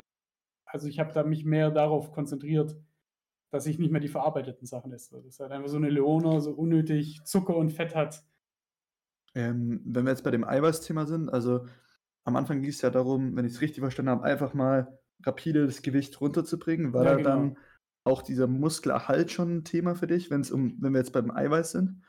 Nee, ich glaube nicht, weil ich ja auch diesen, diesen Krafttraining-Aspekt nicht für den Muskelaufbau gesehen habe, sondern für mich war einfach logisch, äh, beziehungsweise auch nach, nach viel Internetleserei, äh, ein großer Muskel dein Tagesumsatz steigt. Ende Gelände. Das kann man nicht wegdiskutieren. Wenn der Muskel mehr am Tag braucht, bin ich noch größer im Kaloriendefizit, ist effizienter. Ich habe mir nicht, nicht Gedanken gemacht mit, oh, ich möchte nachher breiter sein, ich möchte das und das schaffen, sondern da ging es einfach nur, der Sport war das Mittel zum Zweck. Einfach, den muss ich machen, dass es noch effizienter funktioniert. Sehr cool, also sehr, sehr cool. Ja. Ähm, und hat sich das irgendwann jetzt geändert, diese, diese Ansicht? Dass es, ist es immer noch Mittel zum Zweck oder hast du dann so gemerkt, so jetzt, so ähnlich wie wenn du ein Auto fährst aus Mittel zum Zweck und auf einmal merkst du, wow, cool, es macht dir eigentlich Spaß. Eigentlich ist Autofahren doch ein Hobby geworden oder so. Ähm, ja, äh, das, das kam vor allem mit den ersten wirklich optischen Erfolgen. Also die, Diät ist ja das eine, ja, die optische Erfolge in der Diät sind das eine, aber wenn dann halt ja, wenn man dann das allererste Mal sein Sixpack sieht, für mich noch nie passiert im ganzen Leben, dann geht man da schon wieder an, anders an die Sache ran. Ja. Und das war auch dann irgendwann nach der, nach der Hochzeit war das Thema nicht vom Tisch. Also ich habe mir dann nicht gedacht, okay, jetzt höre ich auf, jetzt habe ich ja das Ziel erreicht, sondern jetzt machen wir halt noch weiter. Das ist, ich habe mich da jetzt so dran gewöhnt und so das in die Lebensroutine reingebracht. Und das ist ja auch von Anfang alles immer mehr geworden. Dann ist das Cardio von einer halben Stunde auf eine Stunde gestiegen. Und dann sind es nur noch statt zwei waren es drei Trainingstage, dann sind es vier Trainingstage. Dann fängt man an, selber zu splitten, weil man halt merkt, das bringt mir nichts, wenn nur einen Tag Oberkörper nochmal, Unterkörper, Oberkörper, das, dann schafft man am zweiten Tag nicht mehr so viel. dann ist alles mehr geworden. Dann eben geguckt, ah, wie viel Eiweiß. Und dann ging das schon langsam los, weil man dann aber mehr in diese, in die Definitionsphase geht, sage ich mal. Also, dass, dass ich geguckt habe, oh ja, das ist halt schon cool, wenn die Adern am Arm rauskommen. Das, das, das sieht schon gut aus, das kann man nicht. Das ist dann wahrscheinlich aus der äh, Sicht von dir von früher, sind es dann, würdest du wahrscheinlich sagen, sind dann die Luxus, Luxusprobleme, oder? Ja, genau. Also schon, ja. Das, das auch, ich muss aber sagen, heutzutage fällt mir extrem schwer, wieder jetzt aktuell mehr zu essen. Jetzt gerade bin ich im, ja, jetzt Weihnachten habe ich nicht gezählt. Das bringt eh nichts. Das tut nur weh, wenn man das zusammenrechnet. Äh, äh, bisschen in, in, in die normale, in den leichten Überschuss zu gehen, mich da mal ranzutasten, mit aber immer Angst. Das fällt mir extrem schwer, aus dieser Komfortzone, die ich aktuell habe, rauszukommen und wieder zuzunehmen. Also wirklich bewusst wieder zuzunehmen, weil ich halt jetzt am Ende jetzt schon gemerkt habe, dass die Kraftwerte nicht mehr steigen äh, oder stagnieren, besser gesagt, gesunken ist eigentlich wenig. Äh, aber die Angst wieder zuzunehmen, die ist auf jeden Fall da. Mhm. Ja, ist natürlich eine große Herausforderung, wenn man sich so an den Gewe äh, Weg gewöhnt hat des Abnehmens, des Reduzierens, Kaloriendefizit und es auch funktioniert hat, so hervorragend, dann umso länger du den Weg gegangen bist, desto schwieriger wird es natürlich dann wieder ja, einen ganz äh, anderen Weg dann sich anzuvertrauen, der einem natürlich auch dem Ziel näher bringen soll. Aber logisch ist natürlich, wenn es irgendwann zu sehr stagniert und nicht mehr vorangeht, dann muss man wieder was ändern mit den Kalorien. Und ähm, wie lange würdest du sagen, ähm, versuchst du äh, oder bist du jetzt, sage ich mal, schon dabei, wirklich auch also wie lange versuchst du jetzt schon nicht mehr so sehr im Defizit zu sein oder ist das jetzt dein, dein nächstes ja, Projekt? aktuell seit, seit eineinhalb Wochen eigentlich mhm, so. Mhm. Ja, so dass, ich, dass ich auch ein bisschen aus diesem, diesem eineinhalb Jahre Tracking rauskomme. Mhm. Dass das auch einfach mal wieder Alltag so. Das ist, ich brauche euch ja nicht sagen, das Tracken ist Arbeit und das ist nicht gerade wenig. Und ich habe auch irgendwann am Ende dann angefangen, nur noch die, die Hauptdinge zu tracken, also nur noch mein, mein Protein und meine Beilage, also meine Kohlenhydrate und mein, mein Gemüse habe ich dann pauschal getrackt. So, äh, ja, 200 Kalorien. So, das, da habe ich nicht, nicht dann angefangen, mein Brokkoli von den Tomaten getrennt zu wiegen, sondern da habe ich mir irgendwas Gemüsemischung mäßig gemacht und fertig. Also was ich jetzt an dem Punkt super interessant finde, ich finde, durch diese Phase des, des Trackings hast du dir auch ein bisschen gewisses Wissen, sage ich ja, mal, ja, oder auch ein Abschätzungsvermögen erarbeitet. Und da finde ich es jetzt super cool, dass du sagst, okay, ich baue jetzt eine Phase ein, ähm, wo ich das Bewusstsein weiterhin habe, was du auch durch das Tracking gelernt hast, mhm. ähm, komme aber weg von diesem, sag mal, ein bisschen zwanghaften äh, Ja, doch schon zwanghaft. Ja. Und ich meine, das ist, ist, war ja bei mir ähnlich. Ähm, was ich aber interessant finde, ist, dass man, ähm, also was wir auch in der Tracking-Folge besprochen haben, ähm, dieses Tracken an sich, das vermittelt einem halt schon ein, Wissen, sage ich mal. Mhm. Und deswegen vertrete ich schon die Meinung, dass jeder zumindest über einen gewissen Zeitraum im Leben mal detailliert aufschreiben sollte, ja. was es so ist. Einfach auch. um so mal ein bisschen ein Gefühl dafür zu bekommen, bei wie viel Kalorien komme ich denn raus am Ende, wie sieht es mit der, mit der Verteilung aus, was für die Makronährstoffe anbetrifft. Und da muss man es aber nicht dauerhaft durchziehen, sondern von diesem Wissen profitierst du ja ein Leben lang. Ja, das rate ich auch jedem. Also äh, sich das bei mir war das, wie gesagt, am Anfang ging es ja ohne Probleme, ohne viel. Gerade wo es dann mal in diesen, wirklich jetzt muss man danach gucken, jetzt muss ich nach meinen Kalorien gucken, weil dann eben auch die Momente kamen, wo mal zwei, drei Wochen nichts passiert ja. ist. Äh, und dann war Kalorien anpassen. Dann habe ich zu wenig gegessen, also Kalorien hochschrauben. Und da war ich dann schon auch im Tracking-Bereich, dass ich dann gesagt habe, wirklich dieses richtig penible, jede, und dann waren da 51 Gramm Haferflocken in meinem Frühstück, dann habe ich 51 Gramm getrackt. Das war mir egal. Hast du dir von uns diese, die Tracking-Frage, ja, die erste? Ja. Also das gibt bei uns ja auch extrem Beispiele. Ja. Ich glaube, das ist bei vielen so. Mhm. Und das ist dann der Punkt, wo es vielleicht ein bisschen zwanghaft wird, sage ja. ich mal, das Tracken.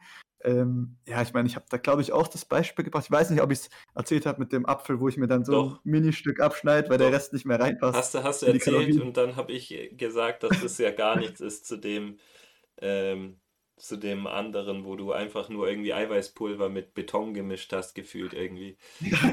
Was, was war bei dir die, die krasseste oder die gestörteste Tracking-Story jetzt im Nachhinein, wo du jetzt sagst, okay, da würde man sich als normaler Mensch so die, die Hand Ja, es Kopf war, war dann schon auch, auch mal äh, in die andere Richtung. Also dann, dann ist man abends, ja, okay, ich weiß nicht mehr, ich bin gerade, also an dem Übergang von, ich fange wirklich Tracken an und es wird zu wenig, war ich so bei 1800 Kalorien. Und dann 200 Gramm Eiweiß. Und dann bin ich mal abends dran gesessen, weil man halt gemerkt hat, okay, ich esse zu wenig. Also muss jetzt noch Kalorien in mich rein. Und dann ist halt dieses typische, was für Nüsse haben wir denn alle da? Das, das ist jetzt das, Wo ist das Olivenöl? ja, das effizienteste. Oder das Jonas Kokosöl? Oh Gott. Ja. Also Nüsse waren da, aber so, so eine äh, Betonanrührgeschichte habe ich jetzt nicht. aber schon eben dieses ekelhafte Tracken und dann, ja, wie gesagt, morgens 51 Gramm, okay, dann habe ich 51 Gramm. Und wenn dann aber ein Gramm in der Schüssel war, das hat man nicht wieder rausgelöscht. so, Ge- Getrackt ist praktisch, ist es drin. Ja, das genau, heißt, guck mal, hier, hier steht es. Ich Ja, habe so und so viel Eiweiß gegessen. Im Endeffekt egal, ja, ob es wenn, da man, wirklich wenn man drin dann ist oder Abendessen die Hälfte stehen hat lassen. Ja, aber ich habe mein Eiweiß Hier steht schwarz auf weiß. Ja. Ja, das, das ist schon. Äh, Vor allem, ich kenne das dann auch von mir, dass man sich das dann irgendwie so zusammenbiegt. So, ne? Am Ende von Tag, man hat es den Tag über nicht getrackt. Okay, ähm, trägt alles ein. Scheiße, es sind nur 140 Gramm Eiweiß. Und so, okay, der Döner hat vielleicht doch 30 Gramm mehr gewogen. und, und hier war vielleicht doch 20 Gramm mehr drin. Und, ah, okay, jetzt sind wir bei 179. Ah, das war auch nochmal 10 Gramm mehr. Passt am Ende. Ja, und aber auch andersrum im, im Defizit. Ah, jetzt habe ich heute einen Döner gegessen. Wie viel Kalorien Das hat war ein so- kleinerer Döner. Ja, entweder das war ein kleinerer oder, oder man macht pauschal den größeren. So, so, man will ja bloß nicht zu viel gegessen haben. Ja, klar. Dann machen wir lieber mal den größeren Ja. Döner, dass, dass man am Ende, ah, okay, wir haben sicher noch 200 Gramm. Da kommt am Ende bei meinem Fitnesspol statt ein Döner, steht dann 1,15 Döner oder so. Ja, Ja, das stimmt. Ich Ja, kenne das diese Geschichten schon- auch, ja. So, so biegt man sich das zurecht, obwohl es ja eigentlich komplett. Einmal war ich komplett am Boden, weil ich nach Wochen gemerkt habe, dass ich mein Fischöl nicht eingetrackt hatte. Und das die ganze Zeit ja noch on top, es ist ja Fett im Prinzip, eigentlich hätte mitgetrackt werden müssen. Und da habe ich ja auch immer zwei Esslöffel Fischöl konsumiert pro Tag. Und ähm, das hat mir dann einfach in meinen Makros gefehlt. Das war bitter. Also ich muss sagen, das habe ich mir von Anfang an vorgenommen, die, die Supplements nicht zu tracken, weil ich mir dachte, das ist eine Konstante jetzt. Aber Und, Amon, du weißt schon, zwei Esslöffel Oli- äh, Fischöl, ne? Das ist halt halt schon einige Kalorien. Ja, aber wenn, wenn du die zwei Esslöffel halt jeden einzelnen Tag machst, dann sind die praktisch immer in deiner Rechnung mit dabei. Ja, oder du Egal, öffnest jetzt deine App und trägst das für all die Jahre noch nachträglich ein, weil du sonst nicht mehr schlafen kannst. So heute im. Nachhinein ähm, ja, also ich, ich finde halt, nochmal zu, zu der Thematik, ähm, muss man für sich einfach ein gesundes Mittelmaß ja finden. genau. Das, ähm, dass man Entspannungsphasen hat und wiederum Phasen, wo man sagt, okay, jetzt brauche ich vielleicht wieder ein bisschen Routine, weil es gibt ja schon eine Routine, wenn man, Ja. wenn man tra- Ja, das, also auch, auch gerade diese, diese Rückschlagsphasen, also gerade mal so ein, das ist bei mir auch vorgekommen, dass abends eigentlich alles okay war. Ich hatte keinen keinen Hunger mehr, ich hatte nichts mehr.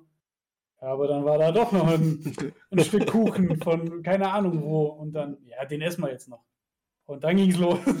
dann, dann, war, dann war die Kugel angestoßen. So nach Dann dem Motto, dann ist eh egal. Dann ist, ja, dann genau, ist, dann, dann ist nach dem Kuchen, Äh. ja, jetzt auch egal. Jetzt sind wir eh drüber, wie viel wir drüber sind, auch egal. ähm, hast du da für dich irgendwie ja, so ein Ritual oder vielleicht irgendwie so eine Denkweise, die du jemandem mitgeben kannst, wie du es jetzt außerhalb von der reinen Disziplin geschafft hast, dann am nächsten Tag wieder voll im, im Fokus zu sein? Also gibt es da also nicht irgendwas, was man jemand Boah, mitgeben kann?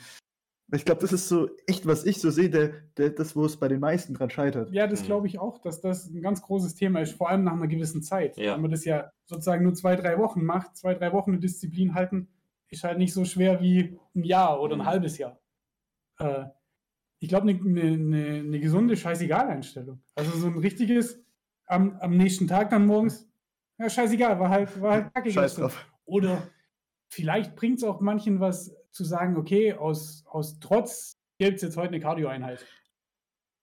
Hast du, Vielleicht bringt es jemand was mir hat es bestimmt auch mal geholfen. Also bestimmt habe ich mir dann gedacht, so, du hast jetzt gestern Das, reingehauen. das ich jetzt rein wieder.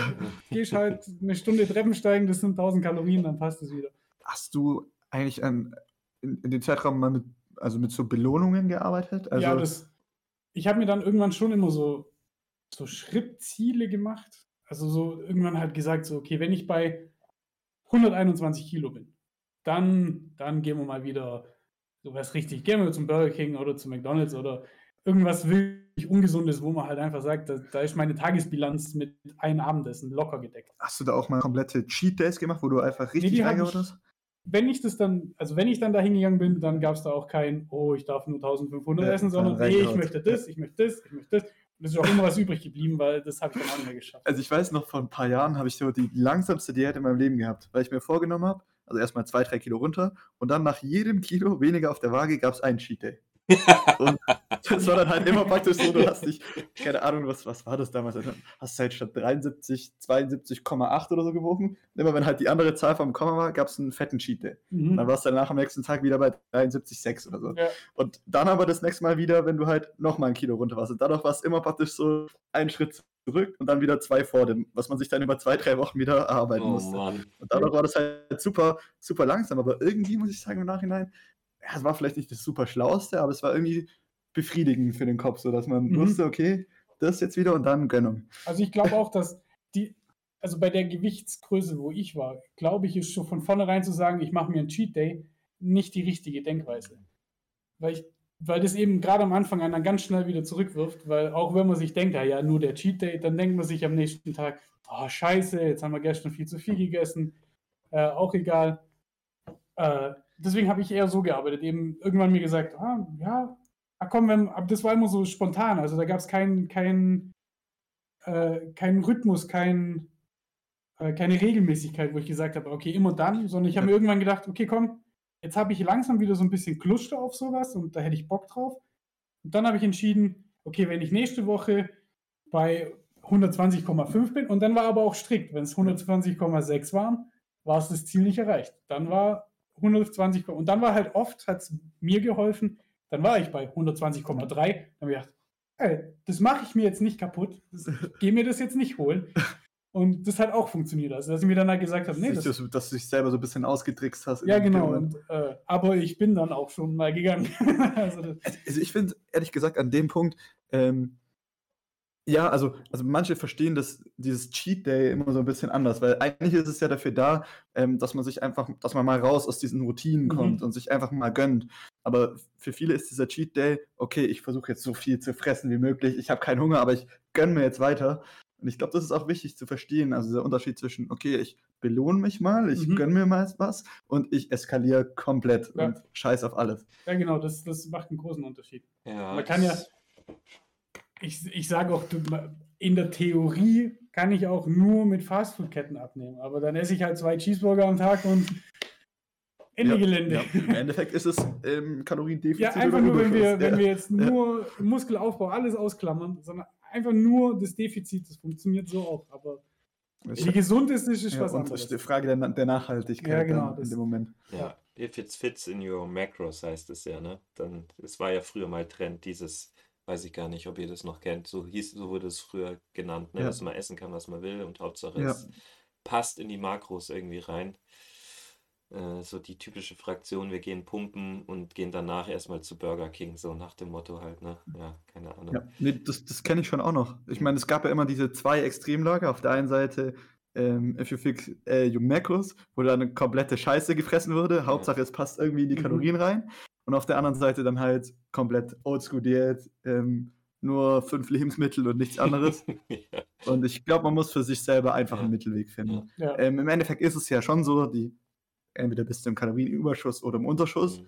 Auf der anderen Seite, ja, ist es schon besser, ähm, die Lebensmittel auch dahingehend anzupassen, wo ziehe ich meine Energie raus, ähm, wie wirkt sich das und das Lebensmittel auf mich aus und dann ja, so eine gewisse Variation mit, mit reinzubringen. Ja, ich muss schon auch sagen, gerade am Anfang nur frisst die Hälfte, das hat gut funktioniert, weil genug Puffer da war. Dann das alles umschwenken auf halt, ja, so, so ich, ich habe eigentlich im Sinne auf nichts verzichtet. So, äh, gerade, ich habe dann halt Weizenbrötchen gestrichen, weil mir halt irgendwann bewusst geworden ist, so ein Körnerbrötchen, das hält mich halt doch länger satt. So, das ist jetzt, ich finde, das schmeckt besser, ein Weizenbrötchen, aber ich habe halt bei dem anderen mehr davon. Ja. Äh, und bin dann auf, auf solche Sachen komplett umgestiegen, dass halt die, die längere Sättigung erfolgt. Okay. Ähm, was glaubst du, wäre jetzt im, im Nachhinein anders gewesen, wenn du diesen Ansatz von Beginn, also dieses, ich esse jetzt nur noch die Hälfte, ähm, ja gnadenlos komplett durchgezogen hättest? Also wenn es nicht diesen Switch gegeben hätte von, okay, ich ähm, ja, achte jetzt doch vielleicht ein bisschen mehr auf die Lebensmittelauswahl. Ja, ich glaube, dass, dass dann dein Problem wird, äh, dass du es ja dann nochmal halbieren musst. So irgendwann, dann, ist, ja. dann wird aus diesem einen Leberkäsewecken zum Mittag halt eigentlich nur noch ein halber, weil anders funktioniert es nicht. Wenn du, irgendwann muss ja. die Kalorien so weit runter. Ja, und irgendwann gewöhnt sich der Stoffwechsel ja auch an dieses ja, genau. ständige Defizit Tag für Tag. Ja. Ja, das ist das Hauptproblem, dass man dann, ich kenne ja so viele Leute, das sage ich ja auch immer wieder in verschiedenen Folgen, die halt wirklich, ähm, ja, über ein Kaloriendefizit eine Weile gut gelaufen äh, sind und gut was erreicht haben, aber irgendwann kam der Punkt, wo es einfach nicht mehr weiterging, sondern teilweise halt wieder berg, bergauf ging. Ähm, einfach weil der Stoffwechsel natürlich irgendwann extrem gegen einen arbeitet, gegen seine Ziele. Und das ist halt irgendwann das, ja, das Schwierigste an dieser ganzen Sache, warum man dann auch immer wieder mit einer neuen Diät anfängt und immer wieder versucht, sich ins Kaloriendefizit noch mehr reinzuprügeln im Endeffekt kämpft man gegen seinen eigenen Körper, gegen seinen eigenen Stoffwechsel an, wenn man das zu lange macht. Ne? Aber bei dir gab es jetzt nie so, dass du irgendeiner extremen Diätform verfallen bist, sag ich mal. Also für dich nee. war es schon von Anfang an klar, Kaloriendefizit. Genau, also, das, das, das, also für mich war auch das frisst die Hälfte im, im übertragenen Sinne, ist ja nichts anderes. Ja, das, ja, ist ein Kaloriendefizit. Ja, genau. So, und also bin ich anfangs nur mit frisst die Hälfte, was aber ja im Sinne einfach nur ein Kaloriendefizit ist äh, gefahren. Aber du hast jetzt nie sowas wie Keto gemacht oder nee, ähm, überhaupt nicht. Fasten oder so Zeugs? Nee, überhaupt nicht. Okay. Also gar nicht. Bei mir ist eher sogar mehr geworden. Ich habe dann irgendwann angefangen, wenn dann nur so wenig ist, und dann soll ich mehr essen jetzt auf einmal. So, dann, ich, also ich kenne das dann schon auch. So, okay, wo bringe ich das jetzt noch unter? Mein Mittagessen, das reicht mir. Das reicht mir raus bis abends. Wo, wo esse ich das jetzt noch? Also ging irgendwann los, jetzt wird gefrühstückt. Ja, das, das finde ich halt super interessant, weil es gibt halt so viele Leute, gerade wenn wir beim Thema Ernährung sind, die nur diesen einen Ansatz predigen und sagen, du kannst nur abnehmen, wenn du jetzt Keto machst oder wenn du intermittierendes Fasten ja, oder Weight Watchers oder was es halt für ganz viele verschiedene Ansätze gibt. Im Endeffekt Kaloriendefizit und find deinen Weg, wie ja, es genau. funktioniert. Ja, also ich glaube auch, dass das immer extrem entscheidend ist, welche Diät, Diätform, sage ich jetzt mal, auch für welchen Erfolg. Will ich ein, zwei Kilo abnehmen für, ich bin Bodybuilder und muss auf die, oder bin Amateur-Bodybuilder und will auf die Bühne, dann sind Crash-Diäten wahrscheinlich das, äh, was die alle machen. Beziehungsweise alle nicht, aber, aber wo das auf jeden Fall publik ist, dass man das so betreibt, dass man irgendwie extrem ins Defizit geht. Ja, das ist vor allen Dingen also bei Kampfsportlern so. Wenn man spät hinten dran ist im, ja. im Zeitplan. Wenn man es langfristig plant, dann kannst du es natürlich auch. Ja, die fangen dann schon auch ein halbes Jahr strukturierter machen. Aber ich glaube halt, dass ja, dass das alles immer eben nur diesen kurzfristigen Moment hat. Und wenn ich dann eben nach diesen vier Wochen wieder in mein altes Ding zurückfalle, dann kann es nicht funktionieren. Dann ist ja einfach für mich mathematisch nicht, nicht möglich. Wenn ich jetzt zwei Wochen lang 2000 Kalorien esse, dann muss ich nach den zwei Wochen ja statt 2,8 halt immer 2,6 sozusagen essen. Ja, und, ja, weißt du, und vor allem, das muss ja auch übertragbar sein auf deinen Alltag, in deine ja, genau. Lebenssituationen. Und mhm. ähm, wenn du das langfristig nicht durchziehen kannst, dann bringt es nichts. Ja, ja. das finde ich sehr, sehr guter Punkt. Jens, noch eine Frage. Jetzt, wie lange ist jetzt dieses Projekt? Anderthalb Jahre haben wir gesagt ungefähr, wo du dich jetzt, sag ich mal so, verändert hast, oder? Kann es sein? Anderthalb Jahre hast du ja, gesagt. Ich, ich würde sagen, äh, ja, so richtig effektiv, ja, ein, ein bis eineinhalb, so hm. irgendwo was dazwischen. Okay. Was sagst du in den nächsten einer, eineinhalb bis zwei Jahre, wo möchtest du dann sein? Oh Gott. Das ist eine, ist eine super Frage, Jonas. Das, das fragt der Jonas mich gefühlt bei jedem Training, wo ich denn noch hin will. Das ist echt, echt schwierig. Also ich bin, äh, ja, momentan ist, ist ja schon eher Bodybuilding, was ich betreibe. Also schon eher wirklich effektiv Muskelaufbau und äh, aber das ist, glaube ich, nicht mein langfristiges Ziel. Also äh, weil ich eben auch, auch gar nicht mehr so bullig werden will. Ich habe mir jetzt lang damit gekämpft, eben nicht mehr so breit zu sein. Und unter einer Jacke sieht es halt immer noch eher breit aus wie, wie muskulös. Also das sieht man ja nicht immer gleich auf den ersten Blick. Äh, deswegen glaube ich, dass ich gar nicht, also eher in die, in die athletische Richtung irgendwann noch mhm. abdriften. Also was, was hast du vielleicht da irgendwas Athletisches, was dir vorschwebt? Also auch ähm, so, dass du vielleicht mehr, mehr laufen möchtest oder Sprünge, äh, Sprints oder Crossfit oder gibt es da was ja, Spezielles? Ich, ja, ich tasche mich gerade so ein bisschen ans Calisthenics ran, also mehr so mit dem eigenen Körpergewicht halt zu arbeiten. Ich glaube, das ist ja auch so ein Achievement, oder?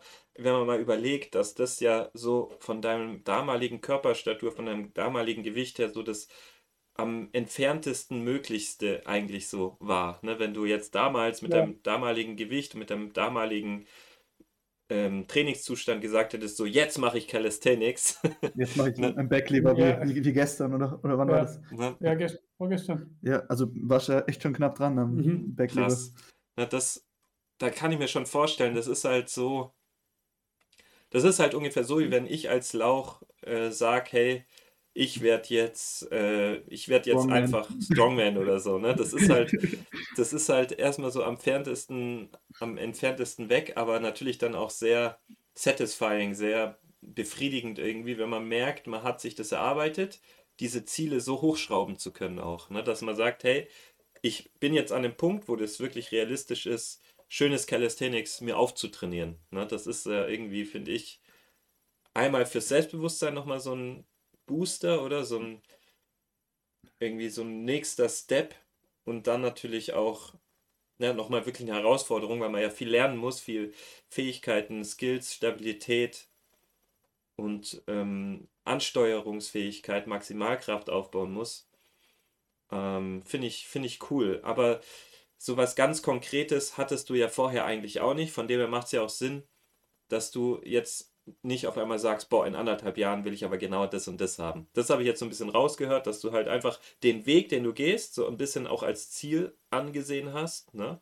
Um jetzt nicht, um jetzt nicht zu philosophisch zu werden, aber dass du halt diesen ja, Weg, ne, diesen Weg, den du jetzt kennengelernt hast, so feierst, dass das halt schon Ziel genug ist und du änderst halt noch so ein bisschen die Zielrichtung aus. Jetzt ist es halt ein bisschen Calisthenics und wer weiß, wo das halt noch hinführt, aber du bist halt auf jeden Fall fest entschlossen, diesen Weg einfach weiterzugehen und weiter auszubauen, so wie ich es jetzt verstanden habe. Ja, genau, das, das trifft es fast am besten. Ja. Jetzt, es kann gut sein, dass ich das ein bisschen versuche und mir dann denke, ah, nee, doch nicht meins, äh, muss, muss doch der dickere Oberarm her. Aber also was ich, was ich jetzt so von außen sehe, auch wie reflektiert du halt an die, an die Sache rangehst. Und ich finde, du hast dir halt jetzt durch den, diesen Werdegang so ein Wissen ähm, mhm. angearbeitet, was so Training, Ernährung und so angeht, das verlierst du ja nicht von, von heute auf morgen. Nee. Und die Disziplin hast du auch. Und ich glaube, das sind schon mal gute Gesichtspunkte, dass es jetzt nicht zu einem so einem langfristigen Rückfall oder so ja, das kommt. Glaube ich auch nicht. Glaube ich auch nicht. Also langfristig vor allem, das weiß man ja nie. Das, manchmal reichen ja zwei Wochen, weiß Gott ja, was, ja. dass der Rückfall schon da ist. Aber dass es wirklich schlimm wird, glaube ich auch nicht. Ja, und vor allem, du weißt ja, was, was funktioniert mittlerweile bei dir ja. und äh, welchen Weg du einschlagen musst, um deine, deine Ziele zu erreichen. Ja. Und die Ziele können sich dann im Laufe des Lebens ja immer, immer wieder verändern. Ja. Ähm, dann noch eine Frage, und zwar, was empfiehlst du jetzt jemanden, sagen wir jetzt einfach mal dem nicht Herr Meier, sagen, wir, sagen wir einfach mal irgendeine Person, die, ob jetzt Mann oder Frau, die jetzt einfach mal, sagen wir einfach mal 135 Kilo wiegt und noch nie in einem Gym war und aber diesen Podcast hört, weil ja, vielleicht ein Freund das empfohlen hat. Aber das vielleicht der erste Schritt ist. Ja. Vielleicht ist jetzt der erste Schritt, sich über einen Podcast schlau zu machen, was denn änderbar oh, das, das ist so schwierig, das, das zu beantworten, weil äh, die Frage, ich glaube, der Auslöser für den, den ersten Schritt ist fast der wichtigste. Also ich glaube auch ein Mensch, der 135 Kilo hat, der hat schon oft genug im Normalfall von Ärzten gehört, dass er was machen sollte ich glaube, es muss immer so einen Schlüsselmoment geben, der, der dann wirklich einschlägt. Wenn ich beim Arzt war und der Arzt mir gesagt hat, ah, guck da, hm, das ist schon ein bisschen viel, ja, dann hat er das halt gesagt. So, da bin ich rausgegangen und habe mir da einfach keine Gedanken Das ist halt so wie der Raucher, der weiß, dass es halt schädlich ist zu rauchen im Endeffekt. Das ist ja genau das. Ja, Gleiche. genau. Und und oft braucht man halt vielleicht äh, irgendein einschneidendes Erlebnis, das einen dann so lostritt. Und ich denke, am Anfang ist, ist halt sich auch irgendwo an jeden kleinen Strohhalm des Erfolgs zu, zu klammern. Also wirklich zu sagen, okay, es sind zwar nur 200 Gramm, aber hey, es sind 200 Gramm, die ich abgenommen habe. Oder wo ich dann auch meine Zeit lang stagniert bin, habe ich mir schnell versucht, andere Erfolge oder andere Bestätigung zu holen mit Anfangen mit Messen, so den Bauchumfang messen, überall irgendwo so, wie gesagt, jeden kleinen Strohhalm mir zu, zu packen und zu sagen, ah, guck, der zeigt dir, es funktioniert, was du machst. Nur es ist gerade ein bisschen schwierig. Äh, oder ich habe ja für mich äh, für ein Cardio das Treppensteigen entdeckt. Äh, und da halt auch, da, da, merkt man ja auch das Gewicht, weil irgendwann kommt ja eben der Punkt, wo es ab und zu immer so hin und her kippt zwischen, ich nehme zwar Fettmasse ab, aber wenn ich halt parallel Muskelmasse aufbaue, dann passiert an meiner Waage halt gar nichts. Ja, ja. Und dann habe ich aber eben das wiederum ja gesehen beim Treppensteigen, wenn dann halt auf einmal 300 Stufen mehr gingen nach einer Stunde, dann wusste ich, okay, da ist wieder was passiert. Es ist nicht, es ist nicht umsonst, was ich gerade mache. Also ich würde mich ich glaube, das ist ein echt guter Tipp mit jedem klein und sei auch noch so klein. Daran klammern. Jedes Kompliment, also das kann ich auch jedem anderen mitgeben, der, der jemand sieht. Jedes kleine Kompliment pusht einen. Krass, ja. Das, das ist sehr gut, einfach gut. Einfach äh, zu sagen, hey, gut siehst du aus. Das muss nicht mal mehr direkt aufs Abnehmen sein, auch wenn das jemand erkennt, der, der nimmt ab. Einfach nur, dass, dass man gut aussieht. Und derjenige wird schon wissen, warum. Der weiß, dass er vielleicht gerade abgenommen hat. Weil ich, ich glaube auch, die ersten paar Kilos, die fallen echt nicht arg auf. Das, das, das, bei mir waren die letzten, sagen wir 10 bis 15 Kilo, wo wirklich die, die Komplimente eigentlich nicht mehr aufgehört haben. Weil, weil man es dann halt wirklich ganz krass gesehen hat. Ich finde es halt auch krass, wenn man jetzt ähm, dich zum Beispiel dann länger nicht mehr gesehen hat. Also gerade wenn man jetzt, ähm, egal ob es jetzt Muskeln aufbauen ist oder abnehmen, wenn man eine Person länger nicht mehr gesehen hat, dann ist es ja viel ja, ja. einschneidender für die jeweiligen Personen, als wenn man ja. dich jetzt jeden Tag sieht. Ähm, ich denke, das ist eigentlich schon mal ein ganz, ganz cooler Abschluss. Mhm. Soweit. Ich denke, das ist ein coole Worte, Worte zum Schluss. Ähm, Jonas, hättest du noch mal ein, ein ganz neues Thema, ähm, das wir aufmachen können? Meinst du jetzt wir zu dritt als ähm, meinst du jetzt in, innerhalb Nee, oder noch, noch eine, eine Frage an, so. an Jens. Ja, also ich denke, ich, ich könnte mich noch ewig unterhalten, zum Beispiel auch über die, ähm, ja, über die Gründe, warum, ja, warum er jetzt tatsächlich, also mich interessiert so ein bisschen dieser psychologische Gedanke da ewig brennend, aber nicht nur im Speziellen bei dir, sondern im Speziellen bei jedem, warum jetzt dieses Gefühl überhaupt zustande kommen konnte, dass du diese Vision hattest, auf dem Hochzeitsfoto möchtest du anders aussehen. Weil das ist ja, was du sagst, die Emotion muss halt groß genug sein. Jemand anderes hat mhm. vielleicht nicht diese Emotion. Dem sagt vielleicht, ja, das Hochzeitsfoto, ja, so bin ich halt. Der denkt da gar nicht drüber nach, nicht eine halbe Sekunde. Und bei dir war das so der einzige nötige Grund, dein komplettes Leben auf den Kopf zu stellen. Ja, das war halt bei mir der einzig nötige Grund, ja. die, die Frau fürs Leben sozusagen. Ja, ne? Aber da, das ist doch heftig, oder? Weil ich meine, jemand anderes hat auch diesen Moment, auch dieses Hochzeitsfoto, denkt sich aber nicht einmal eine halbe Sekunde darüber irgendwie nach, dass er dafür vielleicht sein Leben ändern sollte.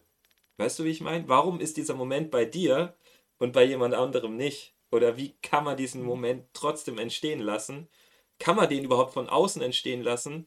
Oder ist man eigentlich von außen machtlos und es kann nur von einem selber kommen? Das also sind schwierige Fragen, ne? Also, ja, das, das, also ich glaube, von außen ist man bei solchen Themen fast immer machtlos.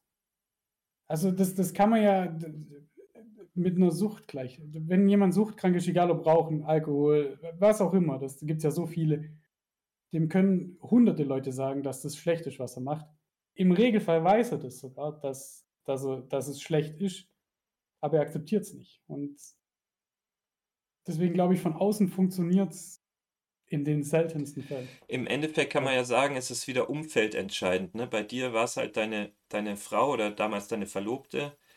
Und ähm, so gesehen ist es wieder mal, wenn ich hier zum Schluss komme, das Sammelsurium des Umfeldes, was dann unterbewusst wahrscheinlich darauf so einen großen Einfluss nimmt, wie du dich wahrnimmst oder was du für Veränderungen, äh, äh, sage ich mal, in Kraft setzen möchtest. Wenn du jetzt zum Beispiel ein Umfeld hättest von Leuten, die sagen, hey Jens, keine Ahnung, mach bloß nix. Also ich finde ja immer, einer der schlimmsten Sprüche ist, bleib wie du bist.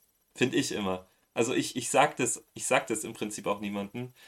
Also ich wünsche niemanden, auch wenn er vielleicht schon körperlich da ist, wo er hin will, aber ich finde immer, das Leben ist Veränderung. Wenn man jemanden wünscht, er soll so bleiben, wie er ist, dann bedeutet das ja, dass man ihm wünscht, sich nicht mehr zu verändern.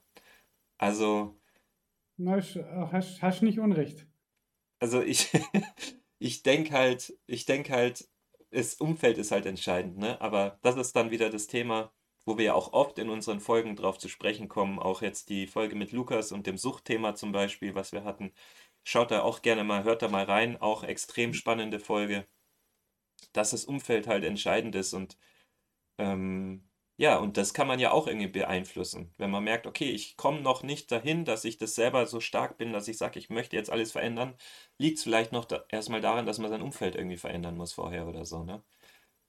Kann bedeuten, ne, mit anderen Personen mehr Zeit zu verbringen, als mit denen, die jetzt so Einfluss auf einen haben, ne? Das kann natürlich sein. Ja, ich, ich, kann vor allem auch an, an die weitergeben, die jemanden im Freundeskreis haben, bei dem das irgendwie aktuell wäre, dass der zu viel auf den Rippen hat oder wie auch immer oder sich anfängt zu bemühen, dann niemals Spott, niemals, wenn der dann eben so an so, man trifft sich zum Essen und der drückt sich dann drei Schnitzel rein, dann reitet nicht darauf rum. Ihr wisst in dem Moment nicht, ob der ab morgen wieder seine volle Disziplin hat äh, und diese drei Schnitzel sozusagen gar nicht stören in seinem Diätplan, weil er sich ab dem nächsten Tag wieder strikt dran hält und sich vielleicht sogar an dem Tag noch voll zurückgehalten hat, um eben genau das jetzt einfach machen zu können. Also ich habe mich da auch schon öfters äh, mit dem Gedanken ertappt, wenn ich mir jetzt vorstelle, ich gehe zu McDonald's oder zum Burger King und da sitzt jemand drin, wo ich mir im ersten Moment denke, hm, sollst du hier eigentlich nicht drin sitzen. Das, mal egal welche Gewichtsklasse, wäre vielleicht besser für dich nicht hier zu sein. Aber im selben Moment kann ich das ja nicht denken, weil ich weiß es ja eben nicht. Hat er seit vier Monaten hart drauf verzichtet und sich heute gedacht, nee, heute, heute esse ich das mal wieder, weil ich kann es mir erlauben. Hat vielleicht schon 30 Kilo abgenommen. Deswegen auch im Freundeskreis das, das äh, nicht sticheln, weil, weil er mal was isst. So, das, das finde ich ist auch ziemlich wichtig. Sehr interessanter Punkt. Ja, damit ähm, habe ich irgendwie jetzt mal meine Punkte alle durch. Ich könnte noch ewig weiterreden, das sage Ja. ich ja auch jedes Mal, ist aber auch so. Äh, aber es ist ja auch wieder mal Raum für vielleicht eine Zweit- oder Drittfolge, wenn. Also sich, sicher, müssen, müssen wir Ja. machen. Also ich habe auch noch zwei, drei halt große Punkte, die man jetzt nicht so in einer Frage, sag ich mal, abhandeln kann. Deswegen, also wenn du Bock hast, Äh, gerne, lass immer uns wieder. gerne eine zweite Folge machen. Also ähm, ja, wir können ja gerne vielleicht so ein paar Themen schon mal so ein bisschen anteasern. Ähm, also das wäre jetzt nochmal ein, ein Riesenthema, das ich jetzt nicht in der Folge aufmachen will. Aber ich finde da vielleicht ein bisschen ein unangenehmes Thema ist ja sowas wie überschüssige Haut, auch wenn man super Mhm. viel abgenommen hat. Mhm. Das können wir zum Beispiel gerne nochmal in, in einer separaten Folge besprechen. ja. Weil ich glaube, das ist ja auch ein Problem, das viel, viele haben, die halt sehr Angst, die viel, viele haben. sehr viel ab, äh, abnehmen. Ja, Aber das wäre jetzt halt nochmal ein komplett neues Themengebiet, Ja. wo wir wirklich eigentlich darüber schon wieder 40 Minuten reden können. Ja. Deswegen würde ich das mal hinten anstellen Ja. ähm, und das vielleicht als so kleinen Teaser stehen lassen ähm, für die vielleicht dann zweite Folge. ja, nicht vielleicht. Ja, ja, Für die ich auf, cool. auf jeden Fall kommende zweite Folge, für die ihr jetzt ähm, auf Spotify die Glocke aktivieren müsst, um sie nicht zu verpassen. Cool. Dankeschön. Dankeschön, Jens, auch für die Zeit und für Ja, deine, die. Möglichkeit, mit dir darüber zu sprechen. Ähm, hat sehr viel Spaß gemacht und ich bin mir ganz sicher, dass es für viele eine große, große Bereicherung ist, an diesen Erfahrungen teilhaben zu können, die du da schon gemacht hast und äh, schon ja. auch bereit warst zu teilen, was auch, denke ich, ein Riesenschritt ist, wenn man bedenkt, ähm, man hätte dir gesagt, so in, in anderthalb Jahren machst du einen Podcast darüber, wie du das geschafft haben wirst, diesen Weg Nee. gegangen zu sein. ja, Das hätte ich nicht besser formulieren können, Jonas. ja. Äh, hey Jungs, wie viele Sätze ist das ein Mikrofon? Wa- Was, was nimmt ihr denn? Hallo? Hallo? Was nimmt ihr auf?